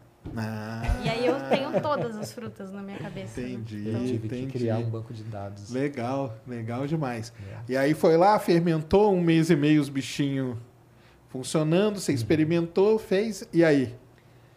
E aí entra na parte da estabilização da bebida, onde eu adiciono os conservantes já nessa, nessa etapa. Eu tenho que colocar conservante, não tem jeito, porque eu- essa bebida, como É, ela vai essa ser. bebida não é da época medieval, né, cara? Exato. Então, o cara não vai ali pegar na árvore que caiu o tronco lá, né? Você vai mandar, vai para um, Exatamente. vai para casa de alguém, Eu, claro. eu tenho que garantir que essa bebida não vai refermentar no meio do caminho e criar gás carbônico. E, e que nem no episódio do Do- Breaking Bad. Isso, começar a explodir começar a as explodir garrafas. garrafa. Exatamente. E, e- e assim, e é sério, e eu já, eu já cheguei a pegar hidromel, porque eu sempre tô comprando hidromel por aí, e que, pô, a hora que eu abri, a garrafa explodiu. Caramba! Loucura. E- Então, é Aí o que? Tem Faltou umas- conservante.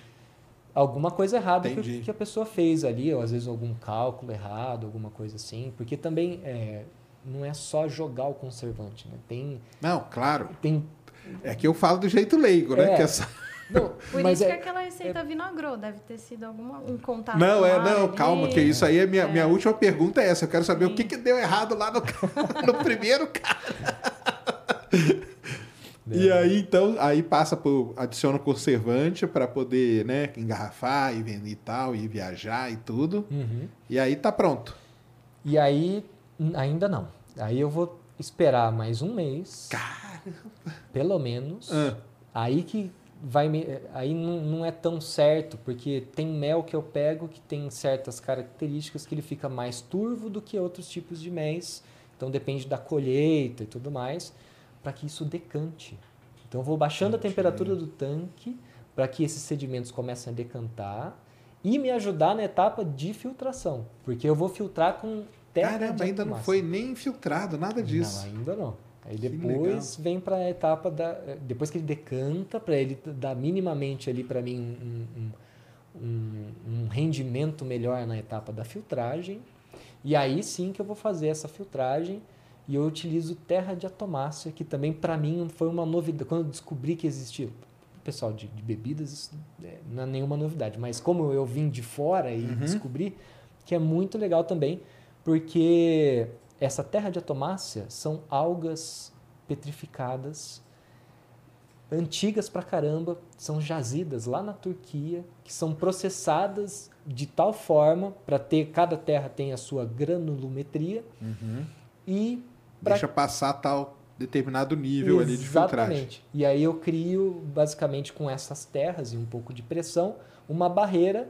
A hora que passa o hidromel turvo por essa barreira, fica aquilo que eu quero que fique e passa aquilo que eu quero que passe. Porque também, dependendo do nível de filtragem, eu posso retirar sabor e aroma aqui e eu perco isso. E a cor também.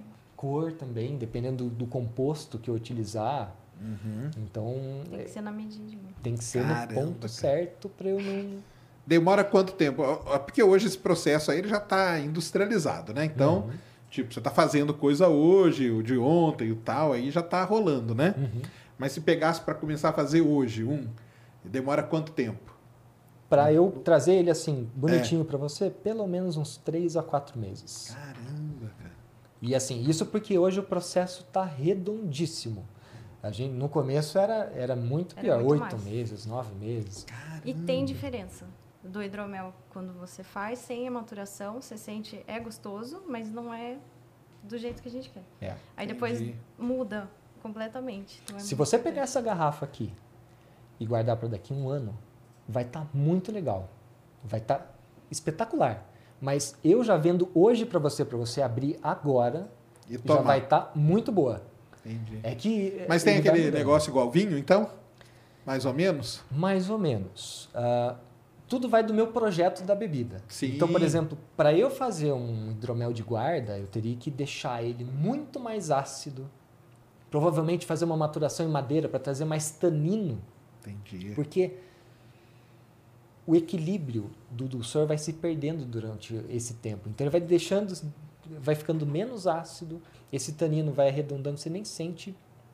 Então, se você pegar essa garrafa e consumir ela daqui 5 anos, embora ela esteja muito gostosa, provavelmente você não vai conseguir terminar o cálice porque já fica enjoativo, já perdeu a acidez, perdeu o tanino que E tinha aí aqui ficou muito doce. fica muito doce. Entendi. Não vai ficar ruim, ele vai ficar gostoso, vai trazer outros aromas e, e isso é legal também porque essa maturação com o tempo vai dando espaço para aromas e sabores que não tem aqui na receita. Por exemplo, eh, teve um hidromel que eu abri esses dias de três anos atrás, ele parecia que eu coloquei essência de baunilha nele.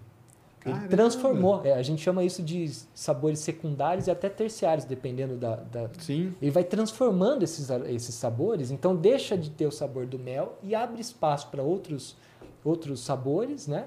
E então, mas tudo depende do meu projeto. Se eu quero te dar Entendi. uma ótima experiência, então eu tenho que projetar o hidromel para que nesse momento ele seja bem ácido. Então, se você abrir agora, não vai estar tão legal para você consumir daqui um, dois ou três anos. O vinho é a mesma, nem todo vinho é de guarda, mas os vinhos que, que foram projetados É, para isso. safras, né? O pessoal fala, né? Aham. Não, você tem que comprar a safra 1930. Isso. Esse é que vai estar bom. É, que, que Né? já vai ser tipo, ó, hoje, agora ficou bom, agora você já consegue tomar. Qual que foi aquele hidromel que um amigo seu deu? Que era bem antigo e tinha gosto de madeira. Que... Lembra? É, nós ah, fomos num encontro, acho que tinha uns 15 anos, um, um senhor. A gente teve Ele a é oportunidade de químico também, gente boníssima. não tive tanto contato, mas eu conheci, fez algumas garrafas ali, fazia 15 anos, deixou guardadinho no porão da casa dele, a gente experimentou e assim, não tinha nada de mel ali. Tinha outros, um sabor meio amadeirado, delicioso Caramba, aquilo. E, Diferente. É, e vai desenvolvendo esses sabores. Entendi. E pra guardar, tem que guardar igual vinho, deitado ou não? Não precisa por causa do tipo de tampa que eu utilizo. Ah, tá. Essa tampa aqui não vai pro, porque a rolha ela Isso. permite uma microoxidaçãozinha, né? Então vai tendo uma troquinha de gases Uhum, aqui dentro, uhum. entrando oxigênio, fazendo as transformações. Porém a rolha ela pode ressecar. Então costuma-se deixar a garrafa de vinho com rolha Deitada. deitadinha para não deixá-la ressecada e não atrapalhar a sua experiência na hora de abrir. Esse hidromel já tem uma rolha até eh, Olha, não, tampa. uma tampa, exatamente. É, porque, como é uma bebida um pouco desconhecida, por mais que eu sei que a, Entendi. a pessoa ela vai consumir isso daqui tranquilamente, mas dela saber que, poxa vida, mas eu não vou conseguir fechar e guardar na geladeira para eu ir tomando, então eu já desenvolvi de uma maneira, não, beleza, então vai ela ter a fazer isso aí. tampinha, ela consegue tomar um golinho, fechar, guardar na geladeira, bonitinho. Que legal, hein? Não, muito legal. E toma com o quê? Harmonização do hidromel. Tem isso? Deve ter, né? Lógico, né? Com toda certeza, tem sim. Ah, extremamente versátil, extremamente versátil. Esse daqui é o hidromel suave, então é é uma bebida mais doce. Então aqui a gente pode fazer dois tipos de harmonização. Ou por similaridade, então com uma sobremesa, uma sobremesa à base de baunilha, um creme de confeiteiro muito bem feito. Até eu gosto sempre de trazer para comidas simples. né? Não adianta eu também oferecer ah, uma comida um creme brulee é, feito um não sei da de onde, né? vai conseguir Aham. fazer. Não, pô, um sonho. Pega um sonho com creme de confeiteiro muito bem feito, que o sonho ele é frito, né? Então aqui vai ter acidez suficiente e tanino para limpar o teu paladar, contrastar com esse creme de confeiteiro, fica uma delícia. Ou trazendo agora para o salgado, que é por contraste, então você tem que ter alguma coisa mais salgadinho. Então, um queijo mais salgadinho, até aqui no, no, no estado de São Paulo, que a gente tem mais o hábito de comer o queijo coalho, que é um queijo coalho salgado. Porque lá para o norte e nordeste tem um queijo coalho que não é tão salgado assim. Aqui a gente. Então, esses queijos mais salgados ficam ótimos, har- harmonizam muito bem. Ou um embutido, uma copa, ou um, um salame. Vai bem pra caramba. Salgadinho ali vai. Então vai tem dar esse mesmo, tem toda uma harmonização, né? Ah, dá para aproveitar muito bem. Ou até mistura. O hidromel misturado com cerveja. Ah, Dá é? uma batizadinha na cerveja com hidromel, mas vira a melhor Que- cerveja que aquele vai tomar. submarino lá que o pessoal faz, não. O su... Pro hidromel vai ser muita coisa. É, é Hum. realmente é só um- uma Mas batizadinha. aí você dá ideia, a galera já. Não é? Esse batizadinho, isso aí não vai. Não vai A gente funcionar. consegue beber ele puro, porque ele já é uma delícia, Exato. mas também conseguimos fazer drinks. Inclusive, a gente tem uma parceira que é Ah. mixologista, Gisele Salviano, e a gente coloca no nosso Instagram lá, para quem quiser seguir, arroba hidromel Felipe Mid. É, tem vários drinks, todo sábado eu posto os drinks dela, então ela faz, fez um com cerveja, fez uma caipirinha também. Tem caipirinha com hidromel? Dá pra fazer caipirinha com Caipirinha. Aí hidromel. vira, vira o quê? Cai... Caipimid. Cap- Caipimídia, é verdade. É. Então ela, ela faz umas misturas bem legais lá, ela manja do, Que dos legal. drinks. Mas assim, ele puro é perfeito. O meu favorito é o de frutas vermelhas. E, e é- ele é pra tomar o quê? Quente, gelado? Porque vinho tem esse negócio, né? Não, não pode tomar gelado e tal. E, e o hidromel como que é?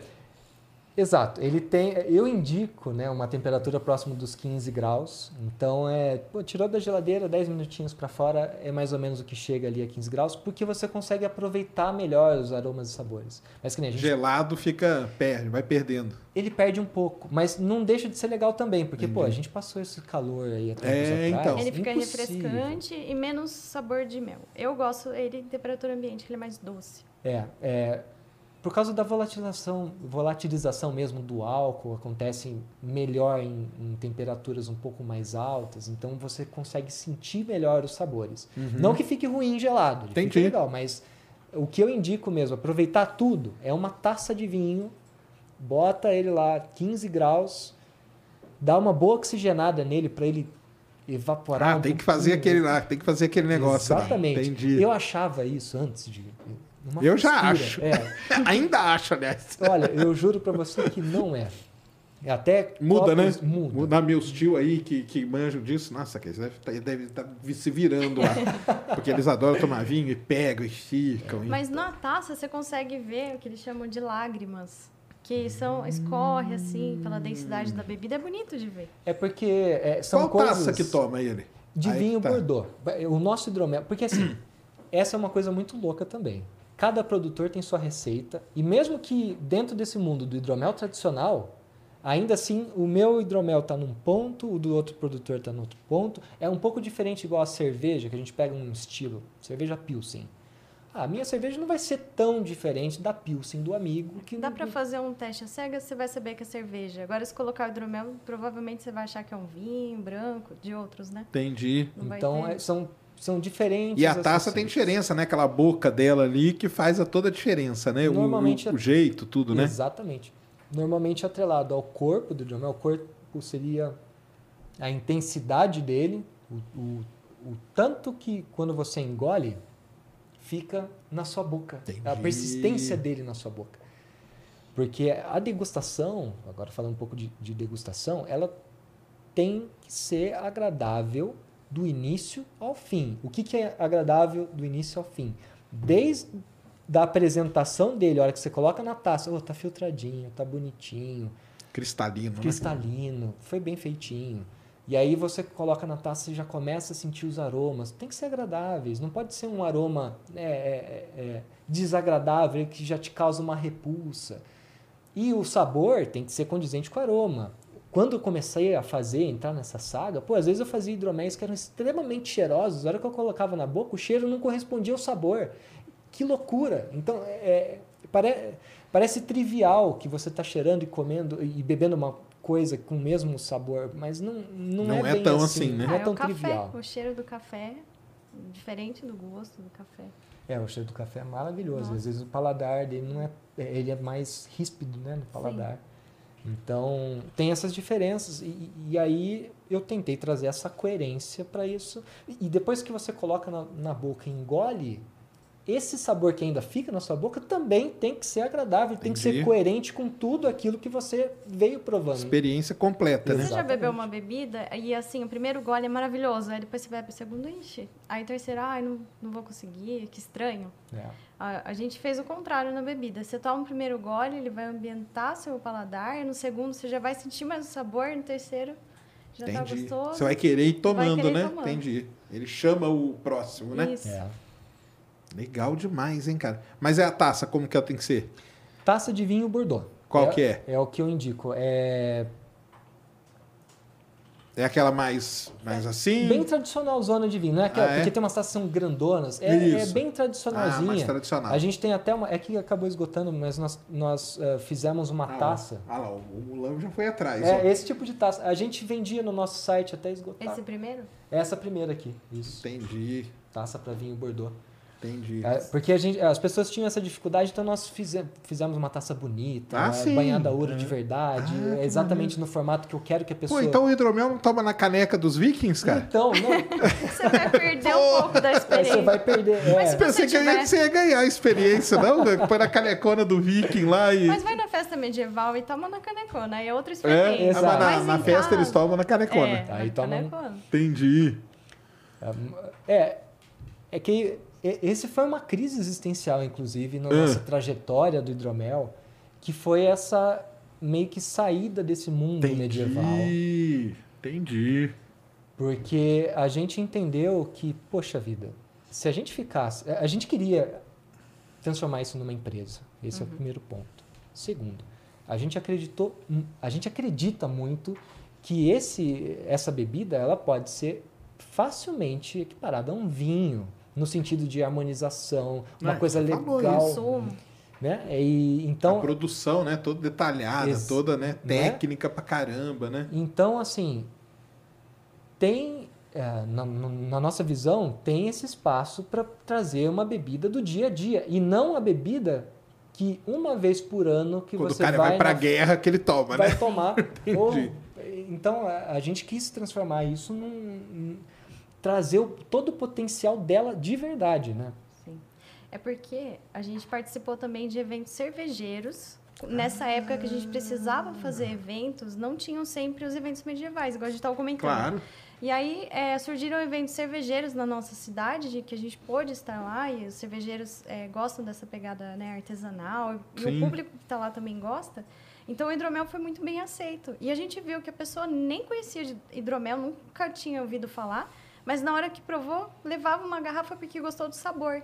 Aí a gente falou, calma, então vamos abordar também esse pessoal que nunca ouviu falar. Senão você ia ficar ali só naquele grupo ali É que muito faz a batalha no. Ibirapuera, você ia Exatamente. vender 10 garrafas por ano, né? Não ia ter Lógico, negócio, claro. né? claro. E aí a gente falou, então tá, vamos repaginar, né? A gente fez um- uma reunião com a nossa equipe e falou, vai mudar. Vai, não vai ser mais medieval, a gente vai fazer uma cara Entendi. premium pro negócio. Porque antes o que? Ele tinha essa pegada medieval mesmo. Medieval. Até o rótulo antigo era um Ah, é? rótulo que a gente fez, parecia um pergaminho, um negócio. A gente fazia essa alusão ao medieval. Embora ainda Eu tenha. acho que a primeira vez que eu vi no, no Flow era esse antigo, né, cara? Era. É, ah, e tem a história do Flow também, que a gente... É, não, daqui a pouco vocês querem. É, Então, tem que contar. Foi porque- o ponto de virada. Porque acho que a primeira vez que eu fui, eles me deram pra levar pra casa, Ah, entendeu? que legal. E eu, ah, porque, por isso que eu tô vendo, que era, era diferente. O- Uhum. Então era. Antes vocês tinham essa pegada. Aí vocês, Exatamente. pro negócio funcionar, Uhum. aí foi uma visão de negócio mesmo, Foi uma né? visão de negócio de opa, não dá pra gente. Mas você falou que ficar- foi uma crise por quê? Porque vocês não queriam abandonar a tradição? É, A é. gente ficou perdido, porque a história do hidromel é medieval, e aí como que a gente vai Entendi. abandonar isso? É, e aí- tipo assim, e, e não tínhamos certeza se ia dar certo. Porque assim, eu vender pra você o hidromel só porque é hidromel, mas é hidromel e prova que é bom, é um pouco diferente do que eu falar pra você que é um medieval. Mas se eu- talvez se eu contar pra você que é o medieval, você vai tomar e falar, legal, da próxima, no ano que vem, quando eu quiser me sentir o viking, eu tomo. Exatamente. Não é isso que eu quero, eu quero que você tome hoje. Até as minhas amigas achavam que era muito mais forte, bebida dos vikings, na... na- Eu acho que deve passar. É, o, o, o legal até de desatrelar, acho que é isso, sabia? É. Porque a pessoa às vezes pensa, pô, é a bebida, tipo, o, o- a bebida, o saquê ficou meio famoso por causa dos kamikaze, né? Uhum. Que é tipo, eles bebiam antes de morrer. Como que você vai vender um negócio desse, cara? Então. Quer dizer, o cara bebia uma vez na vida, bebia e se jogava, né? É. É, não, é assim, eu acho que não tem, eu, na minha visão, não tem problema nenhum desatrelar, não. Eu acho que fica. é, tem, con- continua tendo a história, a, a origem e tudo mais, mas aí tem o lado de trazer pra, pra cá, né? É uma. Sei lá, tipo, tropa- tropicalização do hidromel, né? Uma coisa desse tipo, né? É. E o, o pessoal tradicional falou alguma coisa ou não? Você diz do. É, Da galera do, Da do- cena do- da, Da cena. cena. medieval? É, a gente já não frequenta mais, assim. não- Entendi. A gente foi excluída. É, é, é por cau- são propostas diferentes. Não, né? entendi, A gente Então brinca a gente mais. acabou não encaixando mais nesse. Embora assim, a gente vai fazer um evento ou outro, algo mais pontual, mas a gente meio que acabou saindo desse mundo e estamos agora em outro. Entendi. Em É pra, outro- no, negócio mesmo para difundir, né? Você quer que Exatamente. difunda o, essa, o hidromel como uma bebida do dia a dia mesmo, que a pessoa pode beber. É. Embora tenha uma história, né? O histórico dele tenha isso, Uhum. mas ele pode ser, se transformou numa bebida que você pode beber no dia a dia. Igual o cara bebe um vinho no final do dia tal, pode ser um hidromel. Exatamente. Ah, show de bola. E, e o flow, a história que você que ia falar? Ah, sim. E esse foi um ponto de virada também. Foi, a na- gente é muito grato aos É. meninos, assim, eles mudaram totalmente a nossa história. A gente é, nossa, gratidão, assim, É. E como que vocês conheceram? Bom, veio a pandemia, então, quatro meses depois de eu- da minha coragem de, De largar lá. o trabalho, Aham. entramos na pandemia. E Aí bateu um desespero. bateu um enorme Ele tinha desespero. acabado de sair do emprego. É. Aí a gente tava ali olhando pro outro, e agora? Mas você acha que se, se não fosse. Se, você não teria saído? Se a pandemia fosse antes, você ia se manter ali? Eu segurar, né? Olha, é que a em- eu não sei como a empresa estava se reestruturando, eu não tenho certeza como que estava essa reestruturação deles. Não, não, mas se- vamos supor que eles te mantivessem. Entendi. Se fosse a minha decisão, É. né, provavelmente não. Provavelmente eu ia segurar. Você ia continuar. Eu ia- é, eu- Aí o, o hidromel ia dar uma caída. Exatamente. Ou ia dar uma mais pra frente. Uma só que ele ia, estagnada Mas eu pra- acho que o que aconteceu desse ponto de virada foi justamente o senso de urgência de fazer acontecer. É. a água bateu na bunda. Entendi, Foi essa, isso entendi. que literalmente aconteceu. Sei lá, se a gente estava acostumado a vender 300, 400 garrafas por mês, 300, 400, 400, 400, quando fechou tudo, a gente vendeu, sei lá, 50 garrafas, até menos do que isso. Entendi. Porque aí a gente já tinha um e-commerce, já tínhamos tudo desenvolvido, a plataforma. Isso foi bom, né? Da gente já ter pensado Isso, em ter a loja pronto. online, a Gabi que cuidou tudo disso, deixou nos trinques, porque veio a pandemia, a gente pôde vender online. Só que a gente não era visto, era diferente no, no evento, a gente estava no evento, a gente pagava uma taxa, estava ali e tinha gente passando. Montava ali o quiosque, Sim. ficava Bom, vendendo, tranquilo. hidromel, a gente chamava o pessoal. Na internet, Não a tem galera como. não passa na frente Exato, do seu que é. site. As Internet redes você tem sociais pra... já não mostram para todo Exato. mundo, já mudou, né? E aí a gente entrou nessa jornada de, beleza, então como fazer para vender online? E aí, nossa, é aquela coisa, ah, compra meu curso, compra meu curso, compra meu curso. No fim das contas, a gente foi estudando por conta própria. E dentro das estratégias de marketing, das muitas estratégias, tem um- uma estratégiazinha lá que é assim, você tem que se comunicar com uma pessoa. Não adianta você querer se comunicar com todo mundo. Foca num tipo de pessoa, se comunica com ela, que você já vai acertar muita gente dessa forma.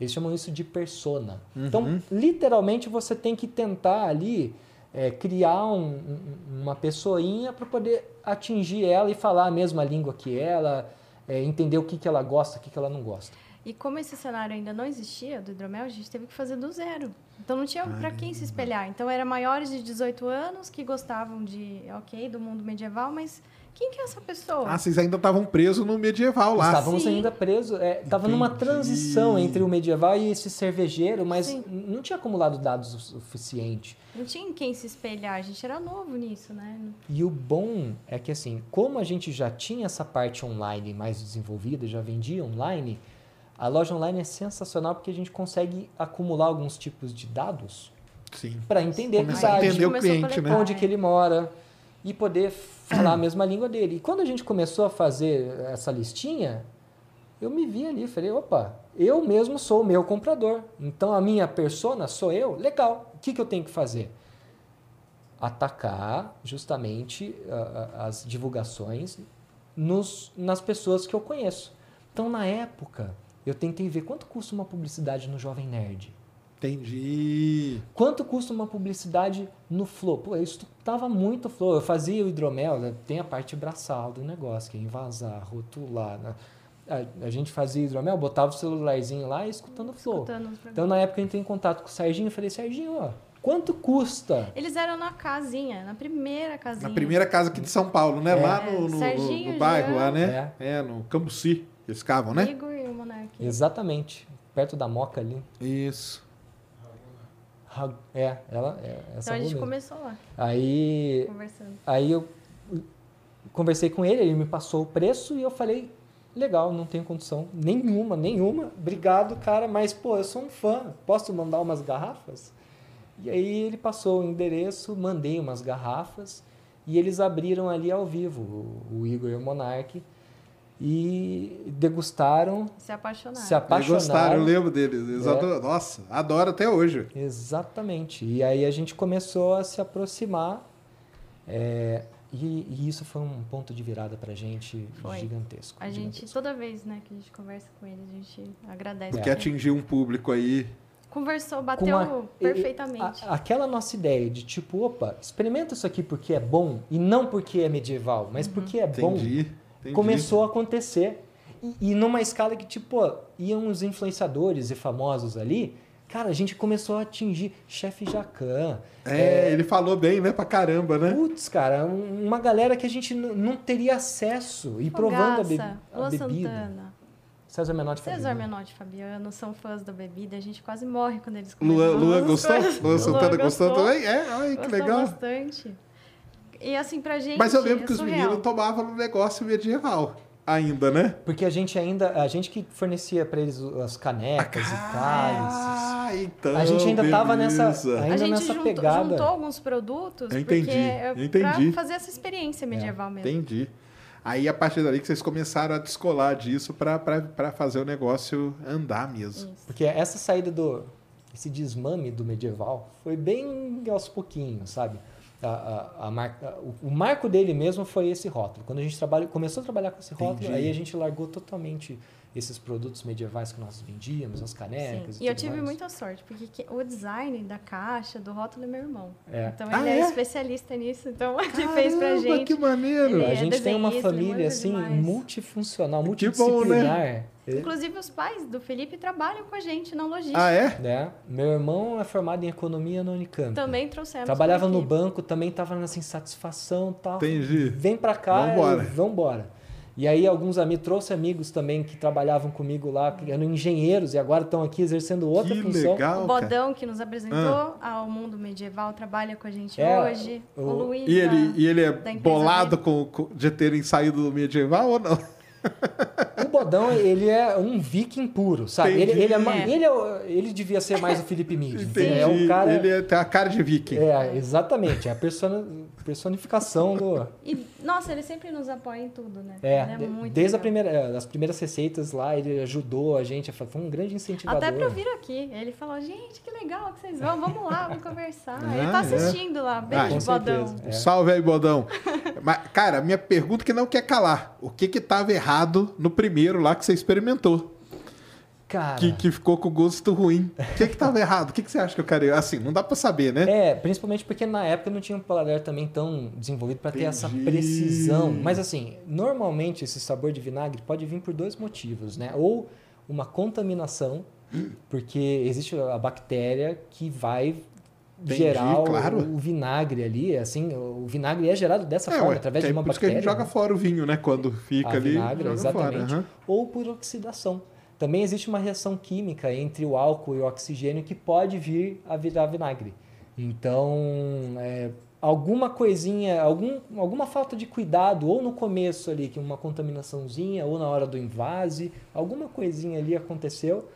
E às vezes é um detalhe que acaba fazendo é, o desastre no fim das contas. Desastre, desastre. Mas também, assim, com certeza eu peguei um momento daquele produtor que ele devia estar no começo dele também, não devia ter. Ah, mas foi o que deu devidos- o estalo, Ah, né? mas posso Agradeço falar? a ele. Ele nunca errou uma receita, nunca Não? ficou vinagrado. Não, dele não, dele. de ficou- verdade. A É? gente nunca perdeu uma receita. É, Porque até você sempre hoje não. prezou para todos os processos corretos, medição. Tem que ter um cuidado, é um produto Ah, lógico, é. alimentício. né? Claro. Então, assim, E é um muito insumo sério. muito caro também, né? É. O mel é, é meio complicado da gente falar em perder um- uma safra inteira, Não, caríssimo. nem dá, tá caríssimo. doido. É, Tá então, louco. desde o apartamento, você tinha esse cuidado de fazer um produto Que era um hobby, né? né? Que legal, hein? Não, legal demais isso, cara. É legal, é- não, é uma história sensacional, cara. É uma Valeu. história É sensacional. uma porque- loucura. Não, é. é uma loucura, É uma é. loucura. da nossa vida, assim. é- Não, mas eu tá acho vivendo demais, isso. cara, porque assim, é, não tinha nada a ver, foi começou, né, como um hobby e foi indo e hoje é a vida de vocês, né? Sim, É. Sustenta aí a família, sua família, A família, né? é a vida Família da família e amigos. junto. Hoje ao todo nós somos em 11 pessoas, não só 11? famílias, mas Na empresa. Sim. é, Que legal. a empresa cresceu. Porque aí tem o quê? Tem o pessoal que trabalha. Tem Porque você não tem a sua indústria ainda. A, a fábrica você não tem. Ainda não. É, Não, tá Então, montada, tá montado, só esperando falta as o- legislações. é, Entendi. o fiscal ir lá e. É. Então, Cada daqui um etapa pouquinho- dessa que você, que você explicou é um lugar que está fazendo, é isso? A, a- a parte da fermentação é feita dentro de uma cervejaria na cidade Certo. de Sorocaba. E depois o resto, a parte logística, é, somos de distribuição tudo mais, somos nós que fazemos em Hortolândia. É, então, basicamente, produz em Sorocaba, rotula bonitinho, chega, faz tudo, é, invasa tudo certinho lá e depois manda pra gente e a gente distribui Que legal. através do e-commerce. Hoje, principalmente, nós temos um e-commerce, mas ah, estamos entrando na parte de atacado agora mais Ah, é? Mas Olha que legal. para bares e restaurantes. Entendi. Inclusive, na semana que vem, a gente lança uma plataforma para quem quiser revender, fazer uma graninha extra em casa, porque aí vai uma- os aprendizados que a gente vai ganhando na vida, Aham. né? É extremamente complicado você chegar nas grandes redes e fazer o seu produto ser um produto de Carrefour prateleira. da vida. Principalmente porque com os mercados que nós conversamos, me perdoe a expressão, mas é uma prostituição no sentido de é, um prazo gigantesco para pagar. é, assim, valores impraticáveis Entendi. que no Aí fim só das os caras, só uma Coca-Cola da vida que que, consegue, né? fazer é bonificação. Até o repositor de estoque os caras cobram. Então, no fim das contas, no meu site, se eu vendo a R$ 69,90 uma garrafa, lá na ponta, se eu fosse fazer toda essa cadeia, ia chegar a 150 reais para um consumidor. Eu já não acho justo. Então, a gente pulverizou isso e quer trazer a um preço acessível para a Uhum. pessoa em relação à qualidade daquilo que a gente fornece. Não precisa estar no mercado cobrar 150 reais. Então a gente Entendi. vai abrir isso a oportunidade para as pessoas que quiserem fazer Que uma legal, graninha cara. extra ali, Ai, poder maneiro revender. demais. Novos empreendedores aí, né? Exato. Que vão surgindo Fomentar. aí, né? Às vezes pessoas que, como a gente, estão nessa, nessa indecisão, não sabendo muito bem. Quem sabe o cara tá. Começa assim, né? É, a pessoa ali já, já começa a ter uma experiência. Às vezes não é isso que ela vai fazer da vida, mas, pô, se joga nesse mundo, começa a vender, né? Tem esses primeiros É. desafios ali. É, É, e assim às vezes funciona. começa a vender isso, daqui a pouco descobre que ela é boa para vender e tal, né? E Exato. cai Não é? num outro canto nisso aí, E né? é um produto muito presenteável, porque todo mundo gosta, né? De vinho, é uma bebida diferente, É uma bebida agrada diferente. muitos públicos, É. então é um ótimo presente. Que demais. E lá em, em Otolândia tá, a fábrica tá pronta só esperando as Aí vai ser tudo lá. Fermentação, toda essa parte. Por enquanto, vai ser um laboratório de desenvolvimento de novas receitas. Ah, que maneiro. Porque assim, é, realmente a, a estrutura que nós temos hoje é, nessa cervejaria é uma estrutura gigantesca, com laboratório, extremamente caro. Então, ela vai ser boa para as receitas já desenvolvidas, receita Pro- que pro negócio girar. fluindo. Exatamente, precisa girar.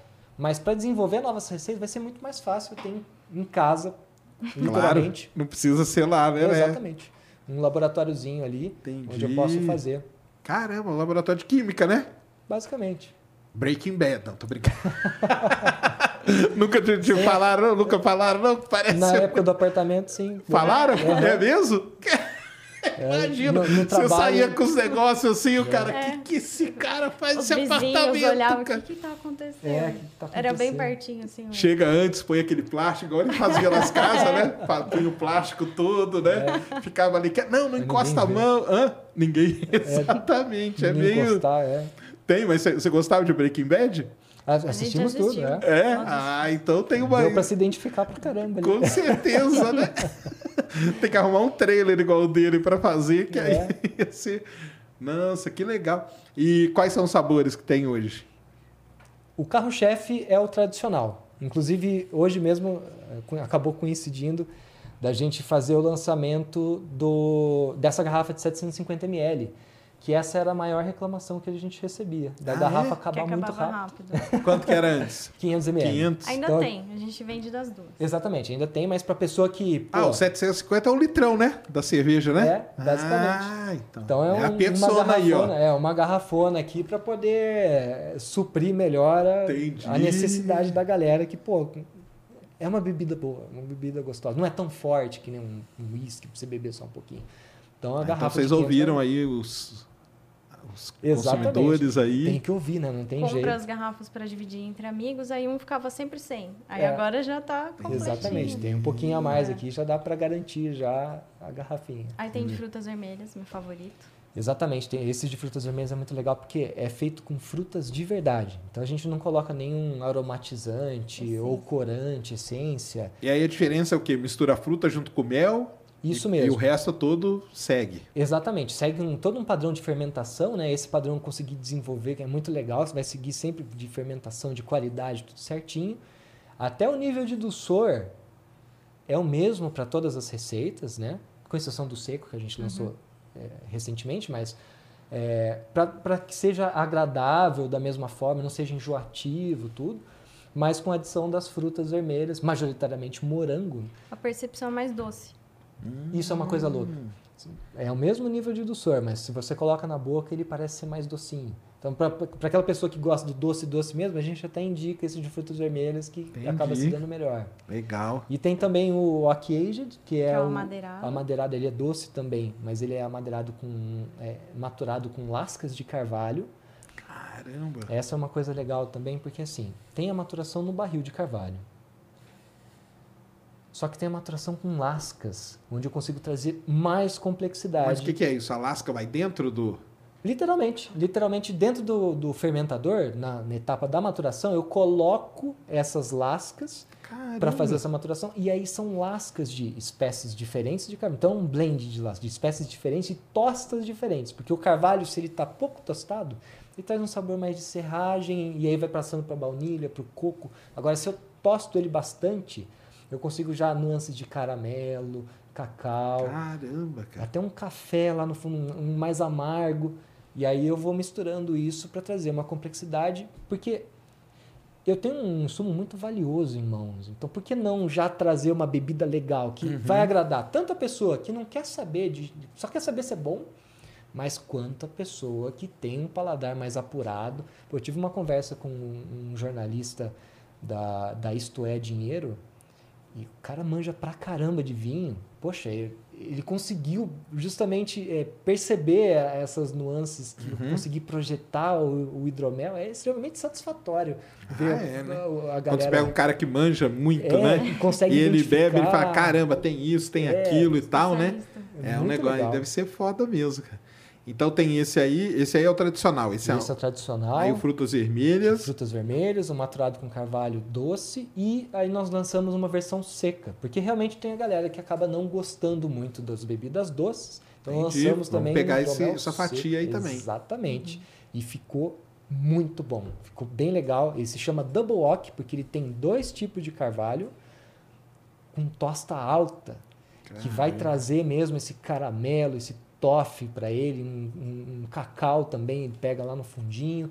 Ele é um pouquinho mais alcoólico, então ele volatiliza, mas extremamente perfumado. É, é muito gostoso. Que maneiro. Bem legal.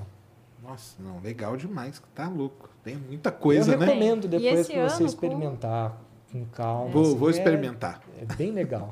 E esse ano com a nossa fábrica a gente vai ter muito lançamento. Exatamente. A A, ideia- ideia é Agora E você já tem as ideias aí do que, que você vai fazer, do que, que você vai pegar. Vai pegar as abelhinhas lá, do, Não do- é? as Vamos abelhinhas ver. sem ferrão. Essa, Já esse, pensou se as abelhinhas sem ferrão fazem hidromel fodástico, cara? Então, Já esse pensou? hidromel vai ser caro, porque o, cada caixa de abelha vem um melzinho, assim, um pouquinho. Entendi. é, vai ser bem raro. Vai ser bem raro, vai dar umas quatro garrafas. Aí vai ver que vai ver que é, ó, já pensou se for a abelha sem ferrão que tava faltando. Não, tô brincando, já tá, já é sucesso. Vamos ver, vamos ver. Que legal, cara. Não tem muita coisa. Tem pergunta aí, Mulhas? Joga aí. Vi... Ué, esse aí é cervejeiro, ó. Deve ser, né? Vitor Cervejeiro. Boa noite, Felipe, Gabi e Sérgio. Fiquei com algumas dúvidas. É verdade que você é o maior patrocinador do Age of Empires? Age of Empires que é um jogo? É um jogo. É, é verdade ou não? O Vitor Cervejeiro ele trabalha com a gente. Ah, é? Ah, Ele é o então cervejeiro tá. que eu falei. Ah, ele é o cervejeiro que lá, o fica lá, o mestre? residente, exatamente. é o Ah, mestre que cervejeiro, maneiro, ele fica. cara. É, ele teve. é, a gente passou por toda um- uma etapa de desenvolvimento dele lá para o hidromel, porque ele já manjava pra caramba de cerveja. E é o nosso residente nessa cervejaria que fabrica hoje o, o nosso hidromel. Pô, E Ele Ah, patrocinou é, o Age of Empires. E ele faz uma. Por que, que é sempre bom levar roupas extras quando vai produzir hidromel? O que, que acontece? Isso é complicado, porque é, é a parte braçal do negócio, né? Hum. Então, às vezes, toma banho. Você vai trocar uma mangueira, leva para outro lugar, você esquece de fechar o tanque e vai hidromel para tudo quanto é lado. Então, já, já tomei Já- já aconteceu. Nossa, Já banhos- aconteceu. Entendi. Todo hidromel, o primeiro gole é de um bode. É, tem uma lenda polonesa. Sério? É, é, eles dão realmente, ele faz o hidromel. Tem até um seriado no Netflix que mostra os senhores lá, velhinhos já, fazendo hidromel. O primeiro gole vai para um bode. E o nosso amigo Bodão. Ah, Então- por isso. Ele, ele sempre toma o primeiro? E a gente já É faz Chef's o. Table, o episódio? foi do Chef's Eu acho que foi. Eu não lembro. Ah, é? Eu acho que sim. É. Então, seu amigo Bodão aí, ele toma sempre o primeiro Ele gole pra é- dar aquela exatamente, batizada. A gente tra- é uma Entendi, lenda, tradição. pol- uma tradição polonesa, exatamente. Então Não é pode feito deixar. esse hidromel aqui passa por essa tradição polonesa. E o que, que é a história da colher? Nossa. É, é, essas é, essas dificuldades da produção E o, o Vitor tá com você desde o começo, assim, não? desde o começo. Ah, Desde é? o começo. Na cervejaria, que legal. né? Que a gente É. trabalha. Entendi. trabalhou. Esse dia, é, eles estavam fazendo as receitas, eu ficava na parte administrativa no computador, deu horário, eu falei, ah, acho que eles devem estar terminando. A hora que eu desci, os dois com uma cara assim. pra gente o que aconteceu. Hum, derrub... O Felipe derrubou uma colher no, no tanque fermentador, a gente vai ter que fazer toda a trásfega para outro tanque, limpar e fazer tudo. Já Aí era umas ficou- 10 horas da noite. Ficou de assim. madrugada lá. É, porque faltava só jogar o fermento dentro do tanque pra gente fechar o tanque e ir pra casa dormir certinho. E os bichinhos ficar lá trabalhando pra vocês. Exatamente. Só que eu tinha feito uma diluição com uma colher, e, putz, Esqueceu ela. esqueci a colher, Ai. jogou a colher e não pode deixar aquilo fermentando dentro. Então a gente teve que limpar, tinha um Putz, é- aí é Breaking Bad mesmo, hein, cara? cara. É aquele, aquele episódio lá, né? Que ele derruba um negócio na hora que o cara tá limpando, não é? Caramba, cara. E aí lá vai 10 horas da noite ter que achar um outro, pedir permissão pro pessoal da cervejaria. Lavar um outro tanque, pedir, né, você me empresta um outro tanque aí, pra- aí empresto, mas não tá limpo. né? fazer a higienização, que demora, fazer a transferência. E aí o Vitor lembra com muito carinho desse dia, com certeza. Deve ter sido marcante, né, Vitor? É, Legal demais. Um salve aí pro Vitor. Para, cara, eu, eu admiro demais, cara. Esses caras aí que mestre cervejeiro, você tá doido, é um negócio com certeza. muito foda. Brunão. Ah, Brunão tá aí, ó. Salve, salve do família do Ciência. Tudo certo? Tudo. Mules, quando for abrir as garrafas, chama nós. Felipe e Gabriela, prazer demais. Vocês viram o caso daquela marca de cerveja que matou dois consumidores por intoxicação? Isso é possível para qualquer tipo de produção de bebidas? Em algum órgão que examina isso? Ah, foi aquele ano lá, né? Foi, deu aquele, tinha, tinha aquele furo lá no, no tanque, não era um negócio desse? Exatamente, exatamente. Eles estavam usando um, um composto ali. Eu não sei muito bem sobre esse caso em específico, ah, mas as pessoas foram intoxicadas com o dietilenoglicol, algo do tipo. O- Que passava nas serpentinas para resfriamento. é, é, isso possibilitava que houvesse todo o, o- a parte do res- ah, existe um para explicar melhor, né? É, os tanques das cervejarias eles são resfriados, né? E você tem normalmente um sistema central de resfriamento que recircula todo um líquido por todos os tanques da fábrica. E, e aí você tem que manter esse líquido muito gelado e não pode ser água esse líquido passando ali, porque a água congela a zero graus. Então você Claro. normalmente coloca algum líquido que tem um, um ponto ali de, de congelamento muito abaixo. O local que a gente trabalha utiliza o álcool puro para poder, porque também tem um ponto de congelamento baixo, só que ele é caro. E tem essas cervejas, cervejarias industriais utilizam outros compostos que não álcool, que são mais baratos, mas nesse caso em específico aconteceu esse vazamento. É, pelo que eu sei, não era. Parece que nem a cervejaria conhecia que era exatamente esse composto ali. Parece que o fornecedor do. Eles compraram, sei lá, o composto X e veio esse composto Y e, e Entendi. aconteceu a contaminação. É, é que é difícil falar porque realmente é, o que exatamente aconteceu que eu não, não fiquei por dentro desse caso. Mas quando aconteceu, a gente, lógico, que se preocupou. Exatamente. Né, e O tentou- que, que dá para entender e o que, que dá pra gente É, evitar. porque esse E- monte de processo e tal, qualquer coisa que cai ali no meio, né? que Tem que parar tudo, né? Então, assim, no nosso caso, dentro dessa fábrica, não, ah, não pisa lá dentro esse tipo de composto. É o álcool que faz a refrigeração. É Entendi. muito mais caro, mas também, caso haja algum vazamento, na hora da gente fazer os testes ali de Vai aparecer. teor alcoólico, opa, do nada surgiu, sei lá, tá com 20, 25% de... Ai, ok, descarta o lote, que descobrir o que aconteceu. Então, a gente tem como identificar. Saquei. Tem negócio, Mulambo? Superchat não. Não? Então tá beleza. Cara, deixem aí todas as suas redes, aonde o pessoal te encon encontram vocês, aonde que compra hidromel, para quem, todas essas plataformas aí que vocês falaram. Legal, a gente vende pelo nosso site, Felipe Mid, né, com PH, philipemid.com.br. A gente tem o Instagram, arroba hidromel Felipe Mid, sigam lá para dar essa força pra gente. Siga lá, galera. Mas a gente vende no Mercado Livre, na Amazon, na Shopee, tem revendedores também.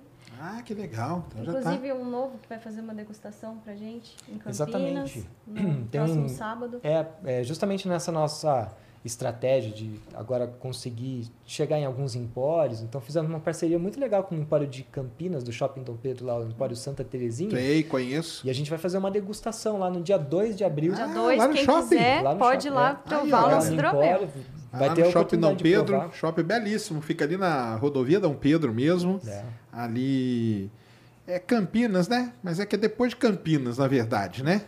Então você tem que pegar ali a rodovia, que é a rodovia que liga os distritos de Campinas ali. Souza, Joaquim Egídio, Uhum. Barão Geraldo e tudo. E lá tem o shopping Dom Pedro, quem não conhece, é um shopping que tem um, um pintinho gigante na, na frente, não é isso? É, É, passarinho. É, exatamente. então, é isso mesmo. Eu lembro quando inaugurou esse shopping, eu morava ali, cara. Quando Você inaugurou. morava por ali? É. Quando Que legal. inaugurou, eu morava ali. Caramba. E, e lá dentro tem esse empório. Aliás, Campinas, na cidade, tem muito dessas coisas, né? Desses empórios. coisas. Nossa, cara, tomara que dê certo. Porque ali tem um baita de um mercado, eu acho, Não hein? é? Sim. É um teste, vai ser um teste pra gente de, de sair do online, porque justamente por causa do Flow a gente acabou criando o Uhum. Não, mas o vai ser um teste pro, pro lance fora do medieval, né? Porque Além antes vocês tudo. Uhum. faziam essa parte sem ser online no medieval. Sim. Aí agora vocês vão, vocês vão de negócio? Ó, estaremos lá, mas não caracterizados. Não? Não, é, não. Tinha que ir. E aí depois vocês tiram lá, entendeu? Aí vocês contam, ó, é, começou assim, mas agora. entendeu? pra pra Eu- mostrar. Eu tenho a roupa, a gente tem a roupa ainda. Tem ainda? É, Tem. melhor não, não. Bonita a roupa. E o...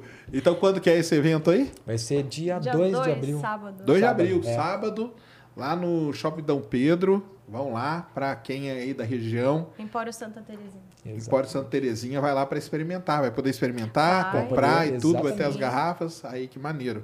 É, Hidromel Felipe Mid no Insta, né? Isso. philipemid.com.br o site. Exatamente. E qual que era a outra plataforma aí que vocês falaram? Ah, ainda não tá pronta, né?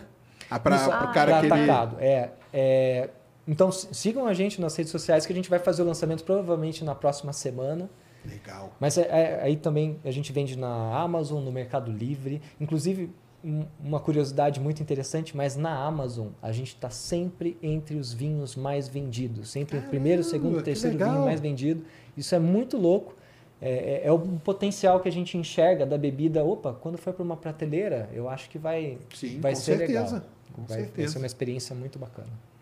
Demais mesmo, cara. Assim, parabéns demais para vocês aí pela, pelo empreendedorismo, pela coragem, né, que vocês tiveram.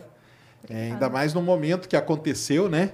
Ali, né, que nesse momento complicado que a gente viveu, vocês tiveram coragem, foram para cima e como eu falei, né, que tem muita ciência por trás disso aí, né?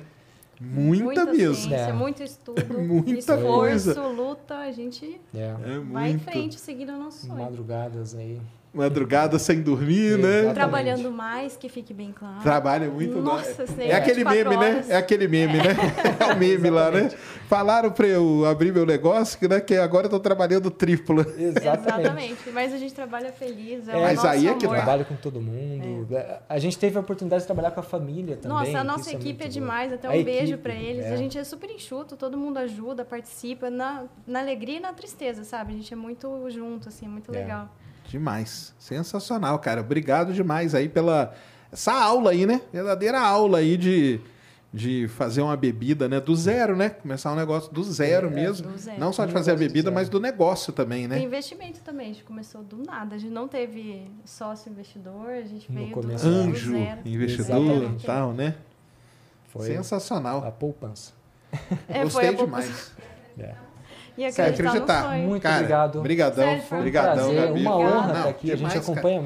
A gente é fã. É, Valeu aí, eu agradeço demais, cara. Que são histórias assim que, que, que motivam a gente, entendeu? Motiva aí. Tem uma galera aí que você pode ter certeza que quem ouviu, quem viu, vai sair motivado aí. Fala, "Ca- caramba, cara, vou me jogar aí. E tem que jogar mesmo. Tem. E se quiser, pode mandar mensagem pra gente. O Exatamente. Felipe sempre tira dúvida de quem tá produzindo. Eu tenho meu LinkedIn, é, é, assim, eu não, não tenho redes sociais, mas eu tenho meu LinkedIn. Então, Opa. às vezes, se alguma pessoa, né, quiser tirar alguma dúvida, algo do tipo, com certeza, me procura lá. Ou lá no Instagram também, que eu respondo, Tá. passo pra ele as dúvidas. Aí, Exato. Mulambo, coloca o LinkedIn dele depois aí, cara.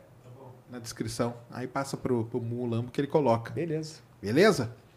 Muito bom. Brigadão mesmo. Valeu A demais. gente que agradece. Muito obrigado, Sérgio. Galera, valeu muito aí. Espero que vocês tenham aproveitado demais. Amanhã, Conrado Seródio um grande astrofotógrafo brasileiro.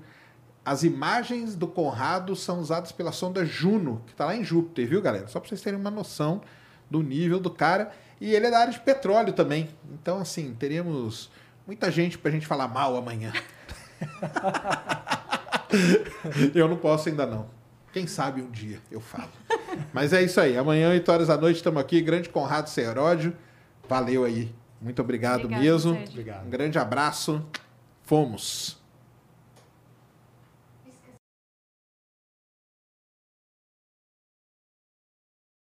Lucky Land Casino asking people what's the weirdest place you've gotten lucky? Lucky? In line at the deli, I guess? Aha, in my dentist's office.